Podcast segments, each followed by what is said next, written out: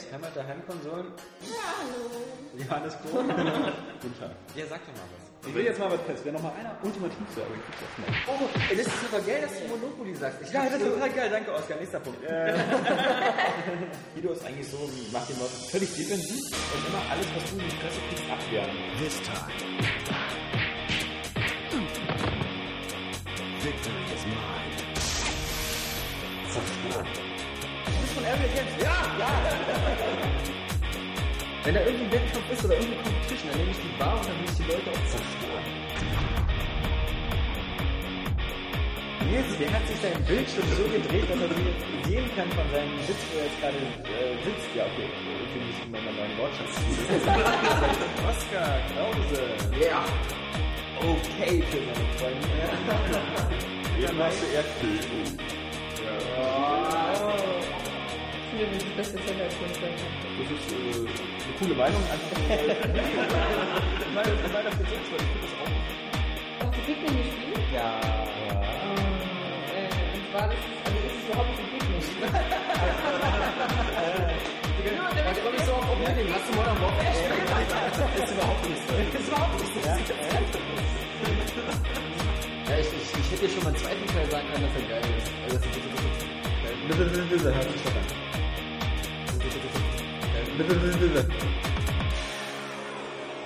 Area Games, Hammer der Heimkonsolen, ohne Sportspiele. Aber trotzdem ein Rennspiel. ja. Hallo und herzlich willkommen zur 117. Ausgabe des Area Games Cast. Ähm, volles Haus, mal wieder. Und äh, ich will es gleich am Anfang sagen, damit die ersten Leute abschalten können. Äh, Johannes ist mit dabei. ja, guten Tag. Äh, erhebe ruhig deine Stimme. Nee, ich bin jetzt traurig. Junger Äh, so äh, gemein Padawan. Äh, So, ich komme extra hierher, ja. Padawan von Benz. ja, um wieder irgendwelche Muster abzustauben. Und äh, hat sich ja wieder gelohnt für dich heute. Ja, hallo. Ja, Aliens Infestation.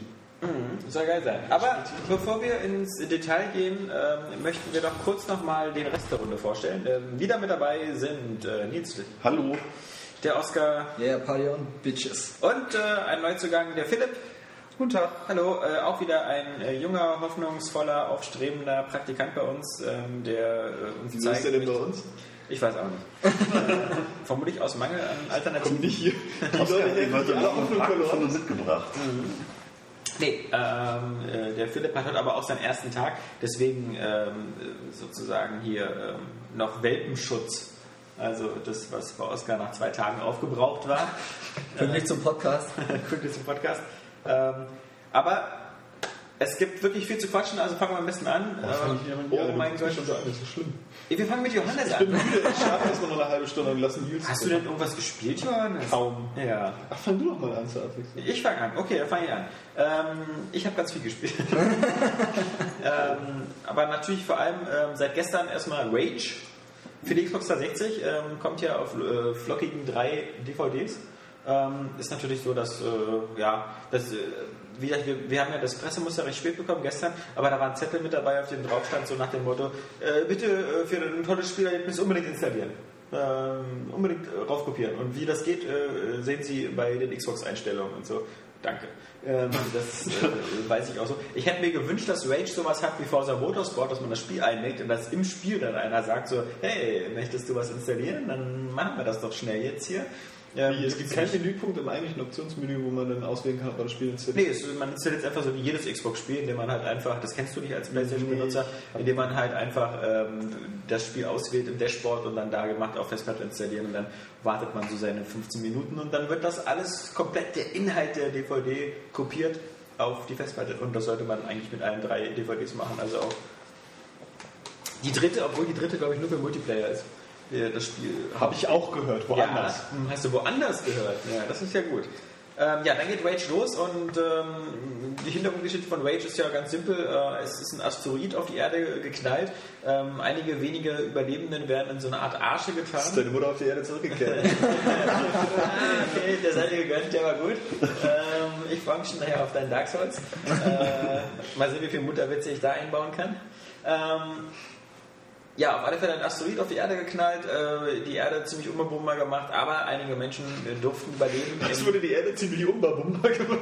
Unbewohnbar. Aha, na gut. Putz mal deine Ohren da. Umbabumba klingt Die trotzdem lustig. Spermareste in deinen Gehörorganen scheinen das ein bisschen zuzukleistern. Ähm, so, ja, vierter Anlauf, Asteroid Erde. Umbabumba. Umba und die Umba Lumpas sind alle völlig außer sich vor Wut.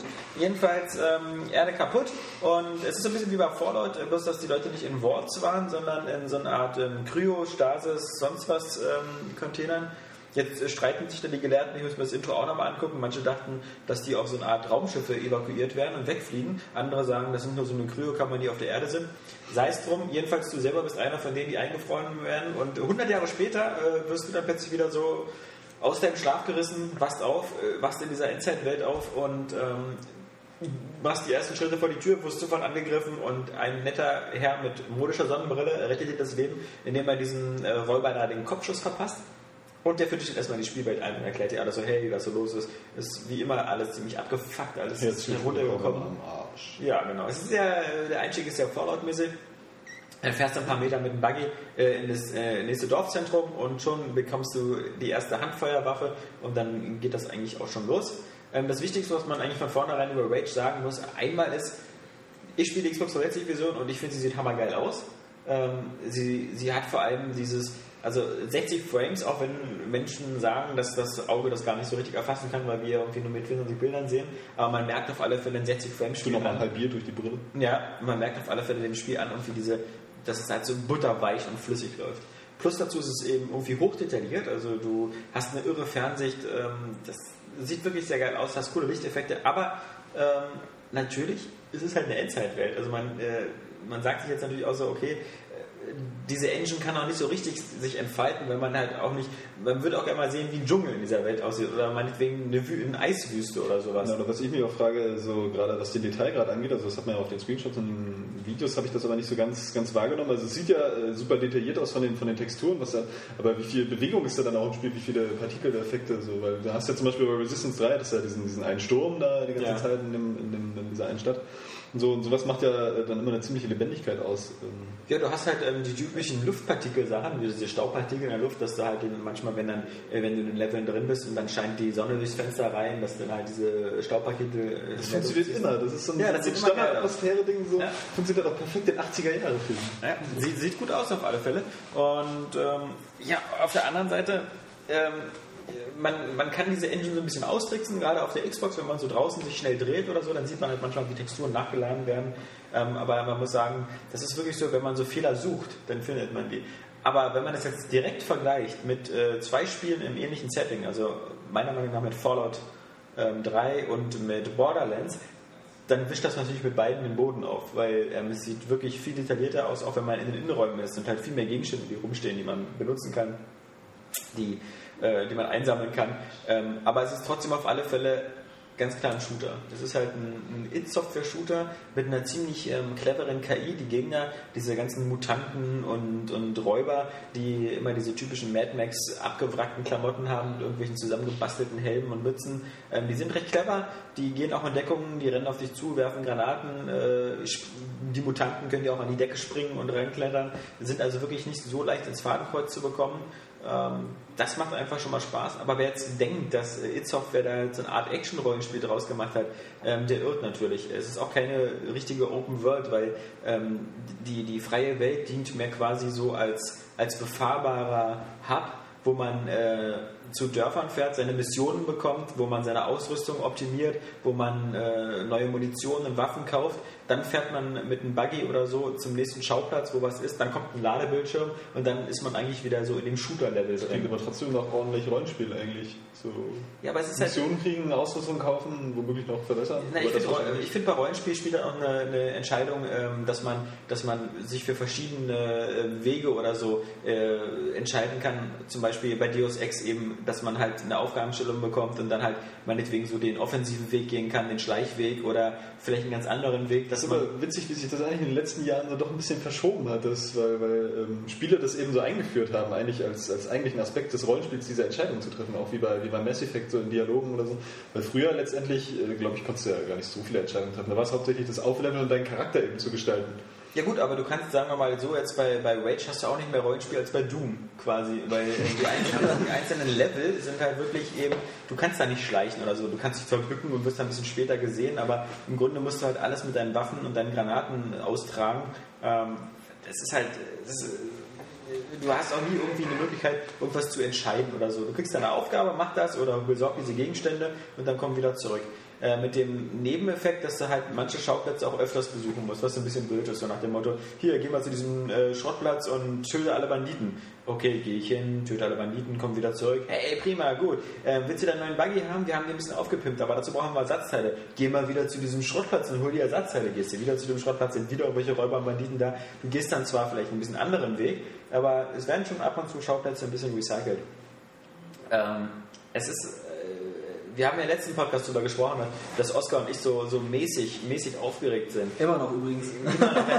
Immer noch. Also ich, ich, Also ich, ich muss sagen, wenn man es dann spielt und so, ist der Eindruck schon, schon ziemlich fett und ziemlich cool. Aber man, also es ist halt so, also ich würde es am ehesten vom Spielen so mit Doom 3 vergleichen. Mit Doom 3, Doom, Doom 3 hat ein, ein cooles Gameplay, einen guten Spielflow, hat so ein paar Schockelemente, aber kein Mensch wird mir erzählen, dass er Doom 3 so gerne wegen der Story gespielt hat. Oder weil das irgendwie so faszinierend war, was da losging. Also im Grunde hat er die Story vermutlich sowieso kaum einer so richtig mitbekommen. Ist halt irgendwie ein Heldenportal, äh, Höllenportal auf, da kommt Da musst du sowieso sagen, dass wahrscheinlich so eine Sache ist, dass ähm, It Software, naja, die sind halt auch so ein bisschen Oldschool-Entwickler, ne? Die haben Ja. zwar immer so, so grafisch halt Fortschritte gemacht, sie sind aber irgendwie immer bei, diese, bei diesem Grund-Shooter-Konzept geblieben. Und ich muss sagen, ich habe da ja ein ist bisschen. auch noch treu geblieben, den größten Teil. Ja, eben. Und ich habe da ein bisschen äh, zwiespältiges Verhältnis zu, so, weil manchmal finde ich das halt ganz geil. Du hast halt wirklich eigentlich einen lässigen Shooter, so wie jetzt auch Resistance 3, es geht halt ums Ballern. So. Du machst nicht irgendwelche großen Rätselaktionen oder sonst irgendwas oder Geschicklichkeitspassagen, sondern es ist halt immer nur cooles Ballern, cooles Waffengefühl, irgendwie ähm, auch dynamische Kämpfe, weil du immer andere Situationen und andere Gegner und andere Waffen hast. Aber mein kleiner Unterschied zu Resistance, gut, weil du springst. Also du bist bei, bei Rage fast immer alleine unterwegs. Du bist also dieses typische wieder wie so der Space Marine oder so, du alleine gegen alle anderen.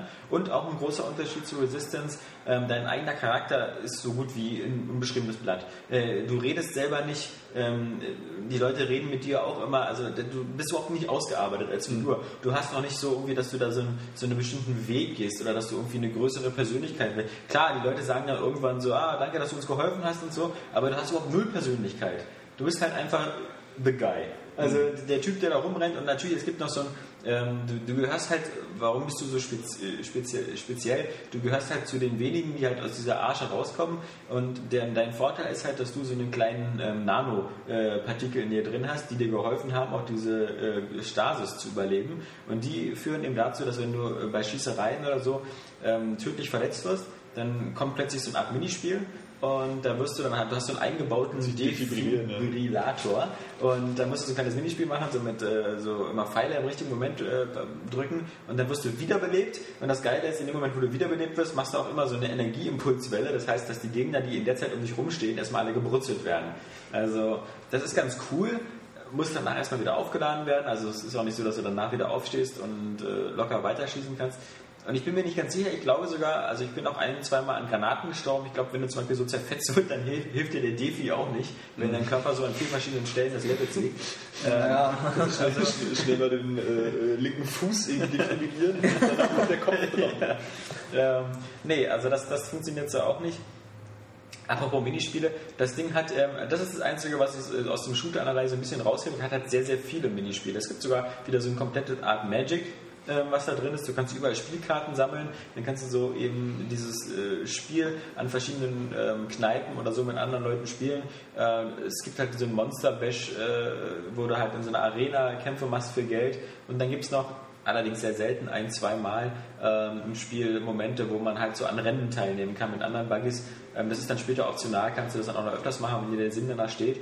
Aber man muss sagen, das alles soll man nicht darüber hinwegtäuschen, dass es im Kern bist du 80, 90 Prozent damit beschäftigt, einen geilen, sehr, sehr flüssigen, hübschen Endzeit-Shooter zu spielen.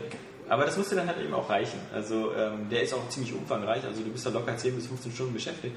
Aber äh, es ist halt nicht so, es ist nicht so, so diese, äh, weil es wurde ja von John Carmack oder so auch oft gesagt, so der reine Ego-Shooter ist ausgestorben. Und man muss jetzt immer mehr Rollenspiele mit reinbringen. Und da ist er natürlich für, für It-Software-Verhältnisse vielleicht schon revolutionär, für was momentan Spiele sind. Äh. Ist er, wie du schon sagst, extrem rückschrittlich. Also diese, diese ein bisschen Rollenspielelemente, die da drin sind, das machen andere Spiele Aber ich meine, viel das, das muss ja nichts Schlechtes sein. Also, was ich, ich wollte ja noch das Gegenbeispiel bringen, weil für mich irgendwie zum Beispiel Killzone 2, als ich das Ja. äh, gespielt habe, eine Stunde lang, ich fand das irgendwie so öde mit der Zeit, weil irgendwie, ich weiß nicht, diese, diese, diese Überinszenierung oder das war halt dieses Dauergeschrote. Ich weiß nicht, ich finde, da hat äh, Resistance 3 zum Beispiel einfach eine, eine, eine bessere Dynamik, obwohl ich jetzt auch finde, das ist irgendwie halt einfach nur ein Shooter, also der nichts irgendwie großartig besonders macht. Wir hatten das ja schon mal, deswegen wäre es für mich eigentlich bloß eine 8 von 10. So, äh, lalala.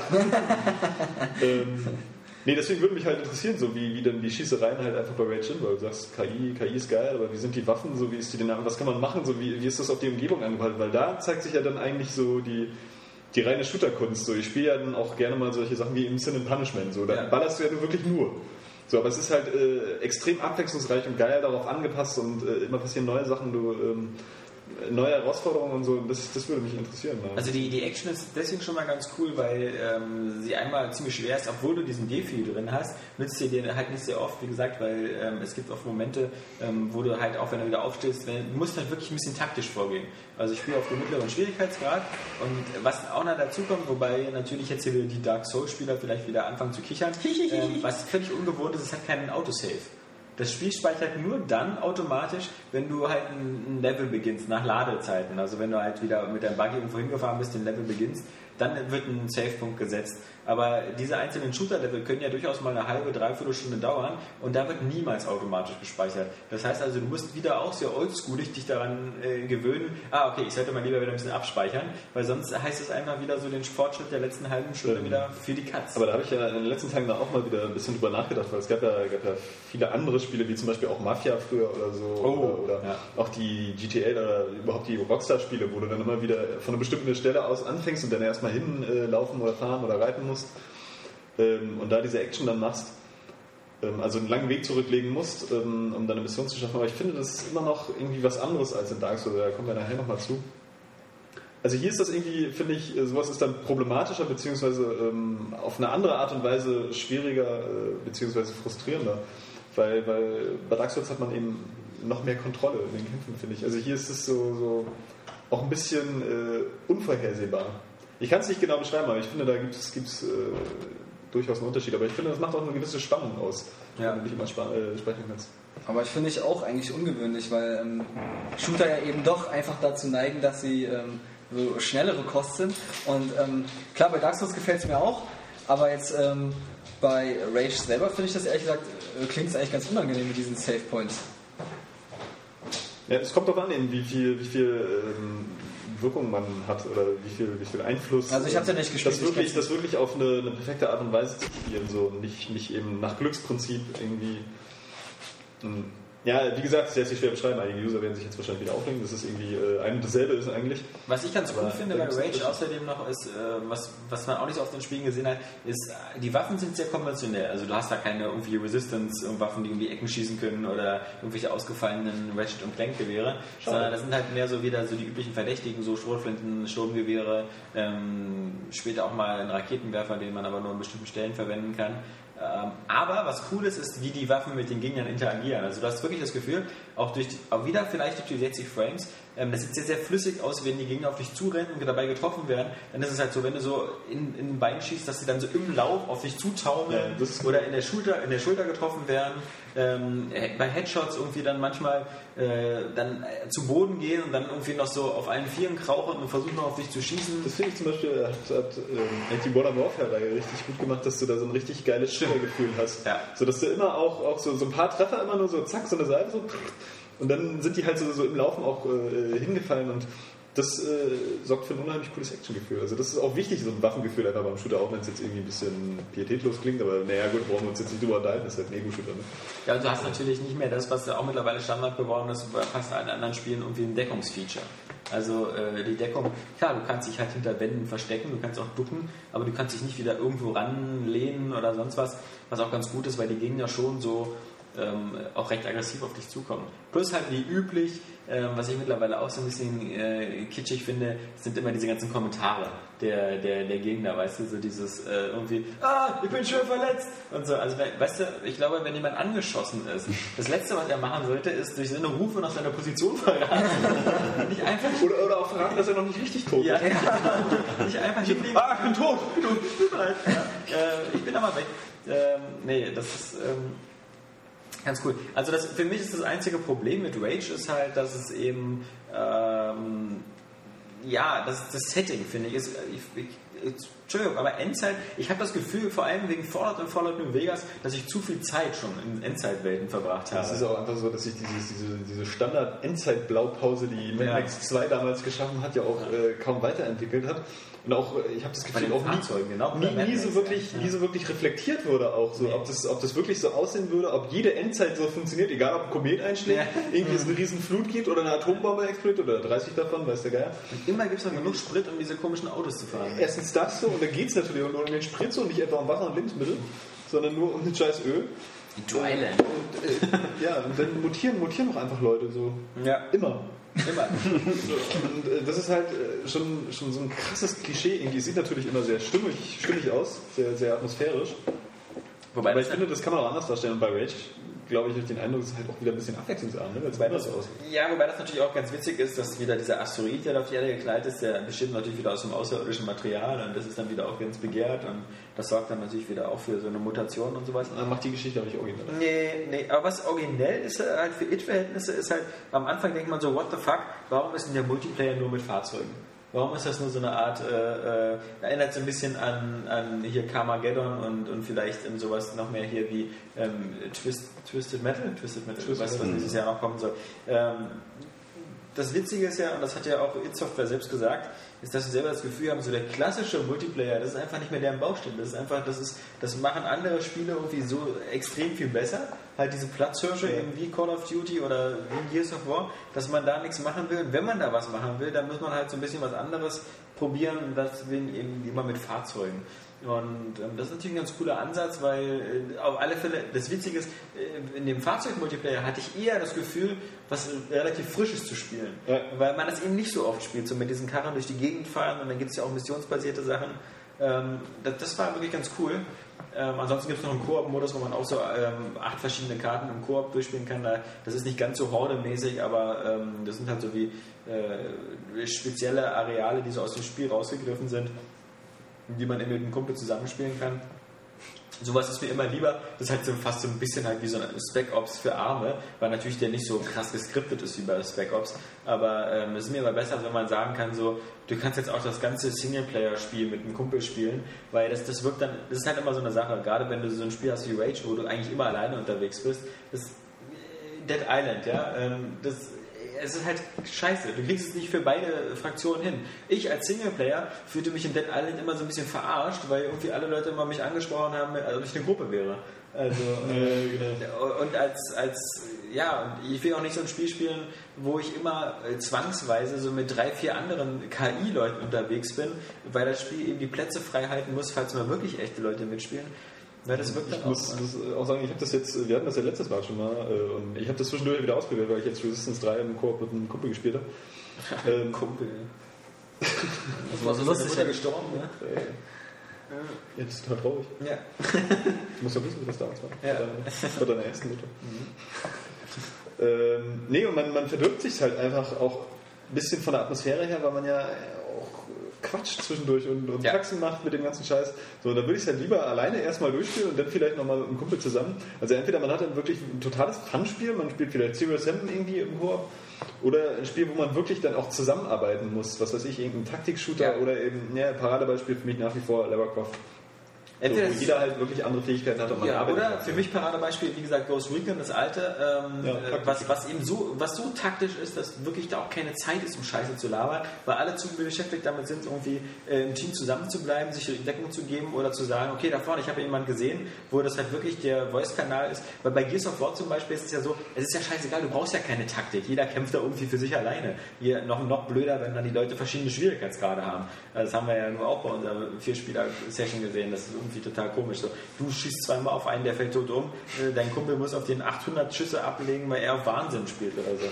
Aber auch grundsätzlich. Wer mit Daniel zusammen gespielt hat? Nee, nee, nee, das war hier äh, der, der Kumpel von Nils. Aber auf der, auf, Kumpel. auf der Ich anderen muss einfach sagen, das ist irgendwie ein witziges Wort. ich. Also ich finde, bloß, bloß bei Gears, für, beim Horde-Modus eher, aber im Singleplayer überhaupt nicht. Bei Gears braucht man keine Abstimmung so richtig. Weil jeder, der, man weiß ja, was man tun muss. Man muss die Logos abknallen oder die Erleuchteten oder wer gerade auf dem Bildschirm ist. Aber man muss, es, es, es, gibt, es, gibt keine, es gibt keine taktische Ich würde nicht schaffen, mich aufzuknallen. keine taktische Beweggründe, die einen dazu bringen würden, dass man irgendwie, ja, hier, äh, du bist Scharfschütze, du musst eher hinten bleiben oder, oder du hast irgendwie so ein Nachtsichtgerät, der andere nicht und so. Das ist halt, äh, ja, schade. Aber Rage, wie gesagt, ich will es noch ein bisschen weiterspielen. Ich habe jetzt irgendwie erst vier Stunden auf dem Tacho. Ähm, ich hoffe, heute Abend nochmal ein großes Stück weiterzukommen. Es, es macht Spaß. Ähm, aber am Ende, glaube ich, wird man vor allem sich an Rage erinnern, weil es halt diese, diese Engine eingeführt hat. Und es gibt einem, das ist das Geile, ähm, es gibt ja bei anderen Spielen, also gerade bei der Battlefield Be- Beta, hat man ja gemerkt auf Konsolen, wo man dachte so, oh, irgendwie entweder ist die Konsole am Limit oder die konnten nicht programmieren oder irgendwas stimmt hier nicht. Das, das wirkte alles nicht so richtig rund.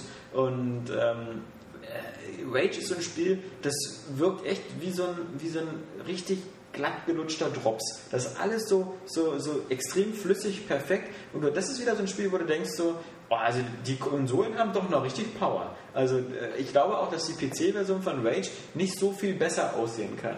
Weil die Effekte sind alle drin. Es, äh, es, du hast auch kein groß sichtbares äh, Aliasing, also keine große Treppchenbildung. Das sieht alles gut aus. Du hast eine gute Fernsicht äh, und das Ganze eben so, so super crisp und so super flüssig. Das ist ja auch das, was ich immer sage. So. Ist ja egal, ob die PC-Version besser aussieht, solange die Konsolenversion so gut aussieht wie möglich. Eben, aber, aber du hast nicht das Gefühl, du, du hast jetzt nicht so wie bei anderen Spielen, die jetzt mittlerweile rauskommen, so das Gefühl so, ja, also, also die PC-Version sieht schon viel, viel geiler aus oder so. Nee, Rage äh, zeigt wirklich, was, was noch drin ist und da muss man wirklich sagen, äh, Respekt an Carmack und Crew, also da haben sie wirklich die Technik ähm, extrem rausgeholt. Ich finde es bloß schade, dass es wohl eher nicht so sein wird, dass man jetzt ähm, die, die It 5 Engine bei so vielen anderen Spielen sehen soll, weil ich glaube, die geben die nicht raus mehr für, zum Lizenzieren, nur noch innerhalb von Bethesda und das ist nicht mehr wie bei Unreal, dass man irgendwie so jeder Dritte irgendwie sein Spiel mit der Unreal Engine macht, sondern die It-Technologie, die bleibt so erstmal äh, Bethesda äh, exklusiv und äh, da sind, glaube ich, noch ein, zwei Spiele mit der Engine in Entwicklung, aber ähm, wenn ich mir Rage angucke, habe ich nicht das Gefühl, ich bräuchte in den nächsten zwei, drei Jahren eine neue Konsolengeneration.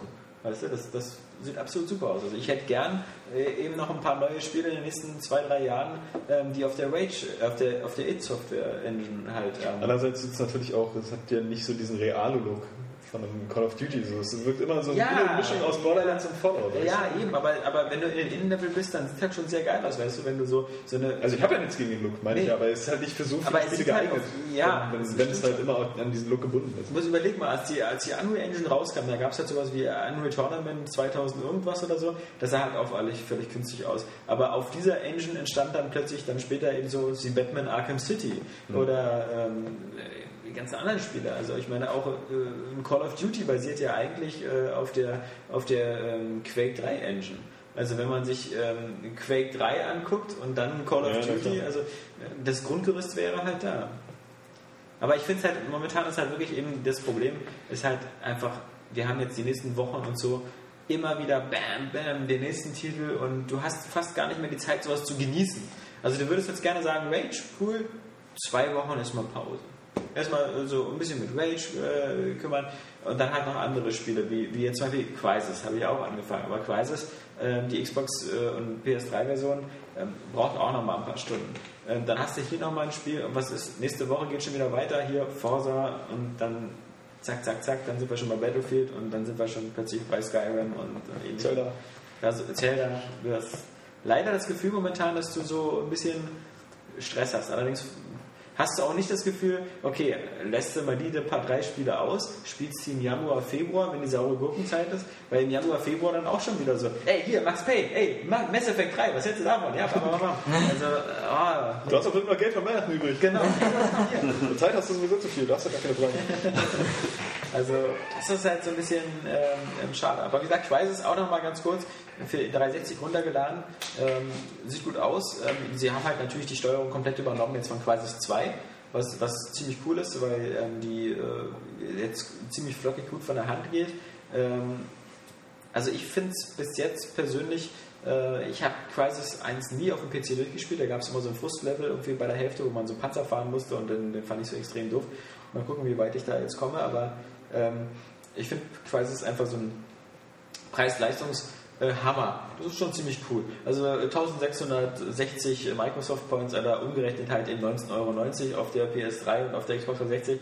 Wer Crisis nicht gespielt hat damals auf dem PC, der bekommt jetzt halt wirklich einen, einen sehr noch immer gut aussehenden Shooter mit einem ziemlich ähm, geilen Gameplay, mit diesen coolen halt äh, Spezialfähigkeiten, die der Anzug bietet, ähm, für einen Preis von unter 20 Euro, ähm, finde ich, da kann man eigentlich nicht meckern. Also so in, diesem, in dieser Welle dieser HD-Remakes ist das natürlich noch ein sehr, sehr aktuelles Remake, was eben auch noch ziemlich geil aussieht. Ähm, wie gesagt, und so für, für die anderen Sachen muss man irgendwie so technischer Profi sein, da irgendwie wieder, ah, dass jetzt irgendwie Lichteffekte besser sind oder sowas. Nein, mein Gott. Ähm, äh, Crytek versucht immer zu erzählen, dass das jetzt irgendwie natürlich der schönste Crisis aller Zeiten ist. ist auf alle Fälle insofern witzig, weil als Crisis damals rausgekommen ist, lief es ja auf keinem PC. Zwei Jahre später konnte man das dann auf den PCs halbwegs spielen. Aber schon damals hieß es eigentlich, dieses Spiel sieht so geil aus auf dem PC, das können wir nicht auf die aktuellen Konsolen transferieren.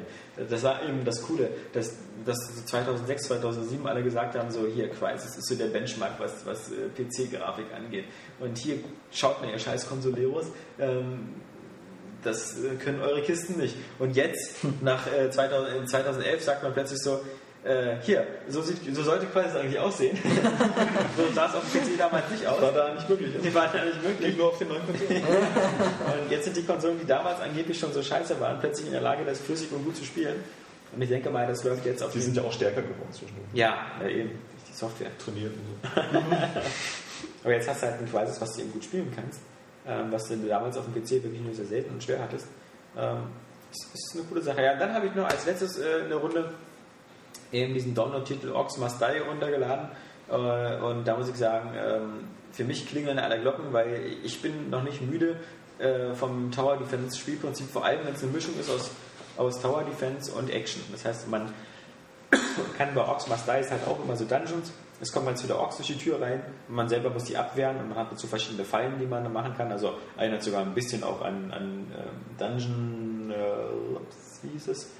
Dungeon Keeper, Dungeon Keeper von, von, von Bullfrog damals.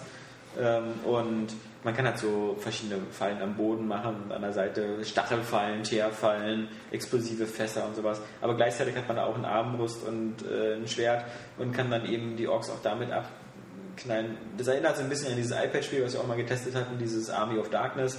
Ähm, macht halt super Spaß. Ich finde es ein bisschen überteuert, das kostet 1200 Microsoft Points. Äh, für 15 Euro ist das ein bisschen, ein bisschen harter Brocken. Ähm, müsst sehen, ob der Umfang stimmt.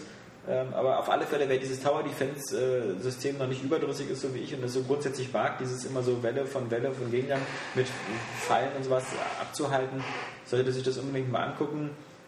Ansonsten hoffe ich nur, dass Trench jetzt, das heißt ja nicht mehr Trench, das heißt jetzt, na Wieso fragst du weil du mich? es gestern mich erzählt hast nochmal. Nee, es war Jan. Ja, das war Jan, okay. Ich Ja, weil Jan sich dafür auch interessiert. Weil ich, ich bin mit dem Spiel überhaupt nicht bewandert. Ah, okay.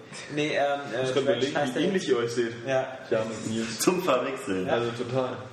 Nee, ähm, Trench hat ja jetzt irgendwie einen anderen Namen, aber äh, äh, das- das Spiel ist ja auch wieder so ähnlich ähm, und ich noch, wie gesagt, kommen mir zu wenig Spiele raus, die das zu benutzen. Ich finde das einfach, ist auch sehr chillig. Also dieses, ähm, ich habe mir in meiner, weil ich PlayStation Plus Mitglied bin, habe ich ja Plants vs. Zombies auf der PS3 umsonst bekommen. Das ist jetzt das siebte Mal oder das sechste Mal, dass ich Plants vs. Zombie auf irgendeiner Plattform durchspiele. Das ist echt Aber ich spiele es wieder durch. Es ist einfach, ja, es ist, es ist einfach, wenn man abends manchmal so, äh, da, ich sag mal, eine Runde Plants vs. Zombies geht immer. egal, egal. Äh, Aber dabei bleibt es dann nie. Ja, eben. Aber ich finde es einfach äh, toll. Das Also, bei mir wie so Pokémon. Das äh, kommt bei mir noch nicht so an. Ja, also ich weiß nicht, ich hätte, hätte einfach immer dann Lust, irgendwas anderes zu spielen. Irgendwas, was, was, was noch besser ist. Also selbst wenn ich nur irgendwie 20 Minuten Zeit habe, lege ich dann auch für 20 Minuten irgendwie ein anderes Spiel ein. ja, das ist ja meistens so, ist nee, ich sage sag ja auch nicht so, oh, jetzt Rage oder Plants vs. Zombies, sondern meistens, wenn ich so mit Rage und sowas alles fertig bin dann sage so, oh, jetzt ist aber Zeit für die viel Heier. Zeit habe ich einfach nicht. Ja, äh, immer kurz bevor es äh, heißt, jetzt geht's ins Bett, sage ich mir immer so, na, zwei, drei Level Plants vs. Zombies packst du noch. genau. Krass. Ich habe das alles schon so oft durchgespielt. Ich meine, ich war PC, auf dem iPad, auf dem Handy, auf der Xbox und jetzt auf der PS3. Hast du sogar auf die Handinnenfläche gemalt? Ja, ich kann es genau. ja gut, aber das ist jetzt äh, so viel von mir. Ähm, jetzt hier, Johannes, jetzt bist du dran. Jetzt ich. Ach, jetzt ja. wieder. Wirklich. Nee, was habe ich gespielt? Ähm, ja, letztes Mal war ich ja nicht da. Vielleicht ähm, kann ich ja nochmal drauf zurückkommen, dass ich gespielt habe äh, die ähm, Ico und Shadow of the Colossus. Oh, ja. Oh ja, das interessant. Die Collection. Das haben ja sogar die User im letzten Podcast vermisst. Ja. Ja. Also nicht Johannes, sondern äh, den Bericht. Ja, genau, einfach nur das Spiel. Ja. Ja, nee, ähm, was kann man sagen? Ja, nein. Ja, na Das klar, ist ein Kapi. HD-Welle, genau. Was soll man dazu noch sagen? Ne? Äh, ähm, ja, HD-Remake von den beiden äh, genannten Titeln. Auf, auf einer Disc. Auf einer Disc, ja. Ist ein bisschen äh, doof, wie auch schon bei, ähm, na, äh, wie heißt es? Welches? Sly Raccoon? Ja. Auf der Collection, dass man ähm, die Titel immer nur einzeln anwählen kann und ähm, dann, wenn man einen wechseln will, wieder zurück ins Hauptmenü muss und das Spiel dann nochmal starten. Also nicht ins Hauptmenü vom Spiel, sondern ins äh, Konsolenmenü. Äh, um dann den anderen Titel auszuwählen. Das ist jetzt vielleicht nicht ganz so schlimm, weil äh, man die ja sowieso nacheinander dann wahrscheinlich spielt. So, weil die auch vom Feeling so ein bisschen aufeinander aufbauen. Daniel hatte das früher mal äh, gebracht, irgendwie, dass es auch so ein Gerücht gibt, dass die drei Spiele dann nachher mit, mit Last Guardian irgendwo womöglich zusammenhängen. Ähm, inhaltlich. Ja, aber- und dann so eine, so eine Auflösung ergeben, ähm, die ein ganz ist. Das ist bloß ein Gerücht oder so. Aber man kann sich das auf jeden Fall vorstellen. Ja, Und man weil ich dachte jetzt Ico und das wirkt jetzt wie so völlig aus anderen Universen oder so. Na, gar nicht mal so, weil die beiden ja, ähm, und das bringt einen eigentlich schon ein bisschen zu dem Hauptfaszinationspunkt, ähm, ähnlich krasses, überwältigendes Weltdesign haben. Also allein schon von der Farbgebung, so dass das alles so ein bisschen, ein bisschen erdiger ist, aber dann auch wieder so lichtdurchzogen an vielen Stellen. Und das ist auch das, was die ähm, Collection jetzt, obwohl ja zum Beispiel Ico ist, glaube ich, sogar von 2001, also schon, schon echt ein paar Jahre im Buckel hat, ähm, auch optisch immer noch sehr schön ist. Es gibt halt natürlich viele äh, großflächige, grobe Texturen, weil es eine letzte Konsolengeneration ist und da auch schon in vielen Aspekten recht aufwendig. Gerade Shadow of the Colossus mit den riesigen äh, Kolossi da ähm, musstest das Alter an anderer Stelle einsparen, aber diese, diese ganze Architektur und dieses, dieses Design ist äh, so faszinierend, dass das alles schon so eine Atmosphäre ausstrahlt, äh, der man sich auch nicht entziehen kann, wie man immer so schön sagt. Ähm, Zum hohen aber- Klebefaktor. ja, die äh, ja, hat einen hohen Klebefaktor. Ähm, aber die ähm, Spiele sind halt auch vom Gameplay her immer noch äh, ziemlich cool. Also man hat äh, bei Ico eben, kann man sagen, es ist mehr so ein, ja, ein bisschen vielleicht Zelda-artiges äh, Action-Adventure mit so ein bisschen Klettern auch, à la Prince of Persia. Hängt Ähm, mir die Tussi die ganze Zeit an der Backe? man hat die Tussi die ganze Zeit an der Backe, die, äh, dieses Mädchen, also man rennt da als kleiner, kleiner Junge rum. Ja. Äh, Und dieses Mädchen ähm, findet man dann schnell und die schließt sich einem an und die muss man auch beschützen. Man beschützt sie einfach, man weiß nicht genau warum so, weil die quatscht halt auch nicht nur auch in irgendeiner komischen Sprache, die man nicht versteht. Und die wird halt auch ständig angegriffen von so schwarzen Gestalten, die dann aus dem Boden kommen. Die kann man dann mit so einer Latte weghauen. Ähm, das ist nicht sonderlich komplex. Wieder alle Leute. Junge Mädchen und eine Riesenlatte. nee, ähm, nee, und das, das Krasse bei Weinspielen ist, dass sie eigentlich so auf ihren, ihren spielerischen Kern so reduziert sind, aber darin eigentlich äh, unheimlich tief gestaltet, also unheimlich, unheimlich komplex so. Man, man geht halt bei Ico, es ist ein bisschen wie, ähm, deswegen passt es heute auch so gut wie bei äh, Dark Souls, da kommen wir ja nachher gleich zu. Ähm, Das mir so von Anfang an gesagt. ja, weil ich das immer noch ein bisschen rauszögern will, weil ich irgendwie das Gefühl habe, das hat, nimmt ja kein Ende. Ich Jetzt muss ist schon so langweilig. tausend Sachen sagen, die ich schon tausendmal gesehen habe. Ähm, ja, dass es auch äh, ums, ums Entdecken des Spiels geht. Also ähm, einem werden in, in, gerade in Ico auch äh, wenig Hinweise gegeben. Du hast fast keine Bildschirmanzeigen oder gar keine. Ähm, zum Beispiel bei den Speicherpunkten. Das sind dann so eine, so eine Steinbänke, die siehst du, du denkst dir erstmal noch nichts dabei und dieses Mädchen setzt sich dann da zum Beispiel hin und dann setzt du dich dazu und dann kannst du erst speichern. Das sagt dir aber an keiner Stelle das Spiel. Und du rennst eben durch dieses Schloss, der Weg ist relativ linear oder durch so eine große Burg, man versucht dann da eben da rauszukommen. Und dann äh, ergeben sich so, so, so ganz natürlich irgendwelche Rätsel, also dass du auch dieses Mädchen, das eben nicht so gut klettern kann, dann zum Beispiel zum Kran dann auf eine andere äh, Stelle hieß. Und du hast nebenbei eigentlich gar nichts zu tun. So, man redet nicht irgendwie mit Leuten so und ähm, findet auch nicht krass irgendwelche Items oder sonst was. Es geht halt immer nur um diesen Fortschritt im Spiel. Und darin ist es halt dann auch äh, ziemlich detailverliebt gestaltet, weil du kannst dieses Mädchen zum Beispiel auch richtig an die Hand nehmen, was man ja eigentlich in solchen Spielen nicht kann. Man kann die dann mal herrufen und so, das geht ja auch. Aber du nimmst sie halt auch richtig an die Hand und ziehst sie dann mit. Oder eben gerade bei dieser Krangeschichte, ich hatte das auch im Test geschrieben, so, so nette Details, wenn die dann da drauf steht und man, man aktiviert dann diesen Kran, dass der sich weiter bewegt, der schwingt ja dann so und dann setzt sie sich hin, einfach nicht um runterzufallen. Und das sind so, so, so nette Details, die wirklich ähm, auch, auch so eine Tiefe vermitteln. Und das, das ist das Coole irgendwie an Ico und auch an Shadow of the Colossus, dass die ähm, ja eben eigentlich sehr einfach gestaltet sind, also einen absoluten Fokus auf den spielerischen Kern haben. Sie haben dann diese, diese, diese Welt darum gestaltet, diese, diese Atmosphäre, dieses atmosphärische Design, diese ganze Architektur, aber du hast einfach nur diesen Kern, um den es geht und der ist halt äh, sehr fein ausgearbeitet. Es gibt natürlich gewisse Sachen, die heute ein bisschen überholt sind, die zwar immer noch funktionieren, aber ein bisschen altbacken wirken, wie vielleicht ein paar Schalterrätsel oder so. Aber das ist trotzdem äh, immer noch sehr faszinierend, das Spiel. Und genauso ist es eben auch mit, mit äh, Shadow of the Colossus, das ja letztendlich auch ein bisschen erfolgreicher, ein bisschen berühmter ist als das Ico. Ähm, obwohl ich sagen muss, dass Ico eigentlich ähm, spielerisch noch ein bisschen feiner ist. Also bei Shadow of the Colossus haben wir ja diese, diese, diese offene Welt, die auch nicht so super groß ist und ähm, man muss dann da nach und nach eben diese, diese Kolossi besiegen, um dann seine äh, verstorbene Freundin irgendwie wieder ins Leben zu rufen. Und das Einzige, was du eben machst, ist von, von so einem Tempel, wo die dann liegt, auf so einem Altar, ähm, rennst du halt los und bringst immer einen Koloss nach dem anderen um. Dein Schwert, wenn du das in die Sonne hältst, zeigt dir dann den Weg an. Wo du hin musst, du rennst dahin. Es gibt auch zwischendurch nichts anderes zu tun. Es gibt keine anderen Gegner, es gibt keine Schätze, kein gar nichts. Äh, Man muss vielleicht höchstens mal irgendwie dann äh, eine kleine Passage hochklettern oder so. Dann fliegt da mal ein Vogel rum, da krabbeln ein paar Echsen am Boden. Aber letztendlich genießt du bloß diese Aussicht. Und dann bist du halt bei diesen Kolossi und da fängt dann eben das eigentliche Gameplay an. Der Weg ist auch meistens verhältnismäßig kurz. Und äh, dann geht es eben darum, einen Weg zu finden, wie du die eben platt machst. Also du musst, musst dann, äh, da muss man sich auf den, auf den Kopf zerbrechen, musst du erstmal rausfinden, wie du überhaupt auf die raufkommst. Du musst dann nämlich immer das Schwert so in bestimmte Stellen einrammen, um die dann zu Fall zu bringen. Und das ist halt auch wieder sehr geschickt gemacht. Man hat so einen Ausdauerbalken für die, für die, für die Haltefunktion. Also wenn man sich irgendwo festhält, dann verliert man auch Ausdauer und fällt dann nach einer Zeit auch runter. Und äh, damit muss man dann spielen, wenn sich die Kolossi nachher be bewegen, auch wenn man an denen rumklettert. Und ähm, das ist sehr unterhaltsam und sorgt auch, äh, was wirklich cool ist, eben für, für, für geile Action-Momente. Ich glaube, das macht auch ein bisschen dann äh, ja, diesen Beliebtheitsgrad von Shadow of the Colossus dann noch mit aus, oder diesen höheren Beliebtheitsgrad, ähm, weil es eben auch spektakulär ist, durch diese gigantischen Wesen und diesen Kampf gegen diese Riesen. Nun haben aber, als diese Spiele rauskamen, schon viele gesagt, ähm, die Steuerung ist ein bisschen hakelig, die Kamera ist ein bisschen komisch. Ähm, das wurde ja nicht direkt irgendwie angepasst oder verbessert. Ähm, wie, wie, wie, wie altmodisch spielt sich denn das heute noch? Kann man jetzt irgendwie sagen, so ja, ist nicht mehr ganz zeitgemäß? Oder man da- Ähm, da muss man ja auch äh, unterscheiden zwischen Ico und Shadow of the Colossus. Spielt sich gar nicht altmodisch. Also die Kamera ist vor allem ein Problem bei Ico. Das ist nämlich einfach komisch von der Kamera. Man hat so eine, äh, eigentlich so eine, so eine cineastische Kamera, die so recht fixiert, äh, fixiert ist und deine Figur immer verfolgt, wie eben auch bei God of War oder so. Aber die kann man dann immer noch in so einem 180 Grad, äh, nee Quatsch, ja, in so einer Halbkugelsphäre sozusagen bewegen.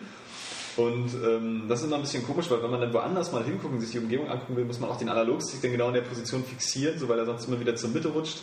So. Und dann hast du da an den Stellen nie ein ruhiges Bild. Man hat die Figuren ja eigentlich immer im Blick, aber du willst dich ja auch mal umgucken, um zu sehen, wo, weiterkomm, äh, wo du weiterkommst und wie du die Rätsel lösen kannst. Und das ist ein bisschen komisch, gerade weil du dann in dem Moment auch die Figur steuern kannst und dann hast du sie halt nicht mehr im Bild.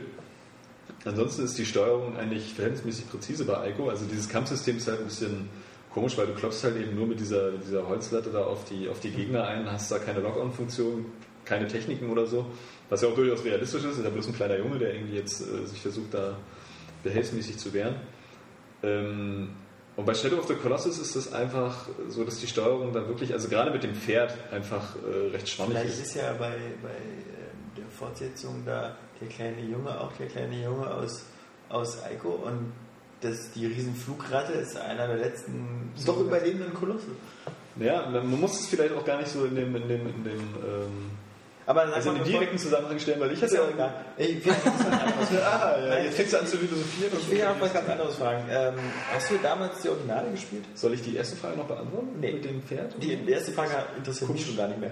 Und dabei habe ich sie gestellt. Also nee, erzähl doch mal lieber, hast du die damals gespielt? Nein, ich habe die damals nicht gespielt. Aber du hast wie alle anderen immer gehört, dass es total geil sein soll. Ich hatte auch damals Bock, aber das ist wie, also es ist ein typisches Problem von mir, dass ich einfach äh, viele Spiele, die dann irgendwie aktuell rauskommen, dann total Bock habe und die einfach dann jahrelang nicht spielen. Ich habe auch Resident Evil 4 erst auf der Wii nachgeholt, obwohl ich einen Gamecube hatte. Und das alle so mega gehypt haben. Aber ähm, das Problem haben wir jetzt gerade. Man hat immer so viel zu spielen, man möchte dann Sachen auch durchzocken. Und darüber gehen dann gewisse Sachen dann einfach verloren. Hast du den Eindruck, dass das jetzt, ähm, ist es dem Hype sozusagen gerecht geworden? Also dieses so, es ist ja so, ob irgendwie man, man seit 15 Jahren hört, irgendwie Ocarina of Time ist das geilste Spiel aller Zeiten. Und ähm, dann holt man sich jetzt vielleicht ein 3DS und das Remake und spielt das so und sagt so, naja gut, also äh, nett, aber äh, nervt schon so ein bisschen hier der kleine Typ mit seiner Feder und äh, das dauernde Rumgeflöte da ist auch nicht so schön und äh, überhaupt. Ähm, kann ja sein. Das, Ja, das Problem ist ja, dass sich das, äh, wie, wie bei jedem äh, Nostalgie-Hype vor allen Dingen, dass sich das über die Jahre ja so aufgebauscht hat. Also am Anfang, als die rausgekommen sind, gut, die wurden von den Kritiken gefeiert, ne? ähm, oder von den Kritikern. meine, ich meine, das Ja. finde ich halt faszinierend, weil du ja auch so ein Fan von God of War bist. Und ich finde so, so also dieses gerade ähm, Shadow of the Colossus hat so ein bisschen was von God of War, jedenfalls was so die Endgegner angeht. Also bei, Ja, bei. God of War gibt es auch diese mehrstufigen Endgegner, mit denen man so umklettert. Ist halt bloß eben tausendmal schwerer als, als Nee, was man sagen muss, also erstmal ist dieser, dieser Hype ist ja auch generiert von den Leuten, die sich wirklich darauf eingelassen haben. Also Ja. es werden wahrscheinlich viele auch äh, mal gespielt haben und es auch einfach nicht so mögen, weil denen das zwischendurch womöglich zu lahm ist, weil da nicht äh, viel geredet wird bei Ico und auch nicht bei Shadow of the Colossus oder weil man nebenbei auch äh, wenig zu tun hat. Und, und alle, die sich dann eben darauf einlassen, die wirklich dann auch ein, ähm, ne, die dem was abgewinnen können, das ist einfach nicht ein Spiel für die, für die, für die, für die breite Masse oder das wird einfach nicht jedem gefallen. Das ist so der große Punkt. Aber die, die da eben dann, äh, ja, wie gesagt, ein Faible für haben, die sind dann eben von dieser Welt, von dieser ganzen Atmosphäre auch heute noch ziemlich eingenommen. Auch, auch von der äh, ähm, Durchdachtheit des Gameplays, kann man da mal eben, abgesehen von diesen kleinen Steuerungs- oder Kameraproblemen. Und das ist auch dieses Design ist halt einfach zeitlos, weil es auch ungemessen ist und eben nur zu diesen, zu diesen Spielen gehört. Man hat es so eigentlich noch, äh, woanders glaube ich nicht gefunden. Ähm, naja, und mit so einem Hype muss man immer vorsichtig sein. Ne? Also, ähm, ja, wie gesagt, das bauscht sich ja über die Jahre dann so auf. Gerade weil die ja nur schon dann wirklich ein bisschen älter sind. Es wird ja zum Beispiel heute auch äh, Zelda 3, das auf dem Super Nintendo, wird halt auch gefeiert wie blöde. Ich habe das irgendwie auch, das weiß ich, vor sechs Jahren irgendwie mal auf dem Game Boy Advance gespielt und fand das auch nicht so geil. Er liegt the Past. Ja, genau. Oh Mann, Was denn? das ist ein super Spiel. Das fand ich auch super, aber ich hab's, ich hab's sogar damals auf dem Super Auf dem Super Nintendo hätte ich es wahrscheinlich auch super geil gefunden. Ja, ja, so, so. aber ich habe es erst später gespielt und dachte, äh, äh, Links Awakening ist besser. Die gut damals. Vor allem bei so einem Spiel, ich weiß noch, was mich damals umgehauen hat bei A Link to the Past, war einfach, dass du äh, draußen standest vor deinem Haus, das hat geregnet, dann bist du reingegangen und das hat nur noch so geprasselt. Also das, das, das fand ich, das war damals Das ist schon so 16-Bit-Atmosphäre. Das ist einfach das geil. war so, das war so Virtual. Reality, ja. Das war so... Ja, eben, und so, sowas wirkt natürlich Ja. heute nicht mehr. Ist ja klar, Nee. dass du das damals hattest. Und genauso das mit den äh, riesigen Kolossi dabei, bei Shadow of the Colossus. Ähm, ist ja auch eine Sache, die du, die du in anderen Spielen so nicht gesehen hast. Ich glaube, God of War ist sogar später rausgekommen. Ja klar. Ähm, und na klar, da sind halt, da sind halt Emotionen damals aufgekommen, als die Spiele aktuell waren, die vielleicht heute nicht mehr äh, so eins zu eins zu übernehmen sind, weil man auch viel gesehen hat. Ich glaube, diese, diese, das, das erste God of War oder so, äh, okay, da gab es schon auch schon diese, diese Tentakelwesen, aber ich finde so, erst das zweite und das dritte haben ja diese riesigen Endgegner Äh, ja. zelebriert. Also gerade das am Anfang vom zweiten halt mit diesem äh, Koloss von Rhodos, der dann durch die Gegend Genau, stampft. genau. Also, äh, dass man die, einen begehbaren Endgegner hatte, äh, wo man innen rumklettert, ähm, das kam ja dann dadurch erst. Also ich glaube, das war dann eben Shadow of Colossus, da hat man das noch nie vorher erlebt. So. Trotzdem muss ich sagen, eben, dass diese beiden Spiele auch heute noch äh, eine sehr einzigartige Faszination ausstrahlen und das ist eben auch ein, ein gutes Paket, eben Ja. äh, zwei zu dem, zu dem Preis. Auf einer Disc, obwohl ich mir jetzt vielleicht nochmal ein Making-of oder sowas dazu gewünscht hätte, aber da kann ich mir dann auch denken, dass einfach, die waren ja schon damals nicht so erfolgreich, die werden jetzt auch nicht übermäßig erfolgreich sein als HD-Collection. Ähm, dass man da vielleicht auch das, das Aufwandskostenrisiko ein bisschen minimieren wollte. Von Ja. daher. ähm, Also ich finde momentan, wir leben echt jetzt in einer äh, geilen Zeit, weil du hast halt eben diese ganzen vielen neuen aktuellen Titel und dann eben kannst du noch Titel, die du äh, vielleicht verpasst hast, nachholen in HD, was halt ziemlich geil ist, weil, äh, seien wir mal ehrlich, mit der heutigen Technik kannst du die alten Spiele ja fast kaum noch spielen. Also du musst ja theoretisch eigentlich zu Hause am besten noch einen Röhrenfernseher haben, wenn du diese alten Spiele spielen willst, weil nur Ja. darauf sind sie noch erträglich. Ähm, äh, das, weil die Röhrenfernseher ja anscheinend immer diese eingebauten Weichzeichner haben, die alles so schick machen. Auf, auf den ganzen Flachbildschirm-Dingern, da sehen, ja PS2-Spiele eben gruselig aus, wenn man sie nicht, Ja. nicht hochkabelt. Auf der anderen Seite ist halt der Fluch unserer Zeit, war ich meine. Man wäre jetzt gerne nochmal irgendwie 15 oder 16 und hätte mal wieder sowas wie die Sommerferien am Stück vor sich. So einfach mal so sechs Wochen ohne irgendwas. Weil äh, es gibt nichts Blöderes, als so in der Situation zu sein, äh, genug Geld zu haben für Spiele, aber keine Zeit. Während man als, als kauft man sich nämlich nach und nach und man hat einen riesen Stapel zu Hause liegen und wird fast erschlagen von dem, was man alles spielen muss. Aber das Thema wäre schon oft so nicht. äh, Man muss, man muss auch immer wieder rausfiltern. So, ich habe mir jetzt auch überlegt, so dieses, dieses Cell-Shading Prince of Persia, ja? Ja. Das ist ja so nett, so spielt sich halt so weg, es hat richtig geile Dialoge, muss man sagen. Aber dann hatte ich jetzt wieder so ein, so ein, so ein, Spiel, wie halt auch eben diese beiden Titel oder, oder ähm, Dark Souls, sagen wir es mal beim Namen. Äh, da denkst du dann so, die, die geben dir halt ein Erlebnis, das du von dem Spiel nicht kriegst und du möchtest dann halt mit sowas auch nicht deine Zeit verschwenden. Ja, und dann kaufst du dir irgendwie noch die Star Wars Blu-ray äh, Collection und weißt so, da sind 40 Stunden Bonusmaterial, die richtig geil sind. Du weißt bloß eben nicht, wann in deinem Leben du die angucken willst. Ja? Ich, ich ärgere mich so, ich, ich habe zum Beispiel ähm, äh, auch immer, ich hatte mir irgendwann mal die Blade Runner Blu-ray Disc geholt, da ist eine 4-Stunden-Dokumentation drauf. Die habe ich irgendwann mal einem Sonntag, wo ich krank war, am Stück gesehen. Total interessant, die war auch super geil gemacht, ja. Ähm, wirklich von, von der ersten Skizze und sonst was. Und ich weiß auch, die Star Wars Making-ofs, die sind teilweise sehr, sehr geil, weil die gab es auf den DVDs teilweise schon, aber halt auf der Blu-ray war noch eine extra Sachen drauf. Aber äh, sorry, also ich habe immer noch unangetastet auch zu Hause die Herr der Ringe Collection, wo auch so viel Bonus Ja. Da habe ich eine Sekunde von gesehen. ähm, also, Willkommen Club. obwohl die bestimmt interessant sind. Ja, aber da habe ich immer noch so einfach ein bisschen ähm, Und ich- eine Liebe so, weil ich denke, ich äh, entmystifiziere mir damit die Filme. Und Aber bei, das ist bei, bei Star Wars, muss ich sagen, liebe ich ja wieder das Internet, ja. Dieser ganze Outrage, ja. Oh, George Lucas hat schon wieder Szenen verändert und dieses Ja. No da hinzugefügt und so. Das ist alles so schlimm und der fickt unsere Kindheit und so. Und was liest man so zwei Wochen später? So, äh, erfolgreichste Blu-ray aller Zeiten Star Wars. Hat wieder so 600 Trillionen, Fantastillionen Geld gemacht und George Lucas freut sich über weitere 500 Millionen, die er verdient. Oder so. Das ist so, äh, ja, äh, bitte.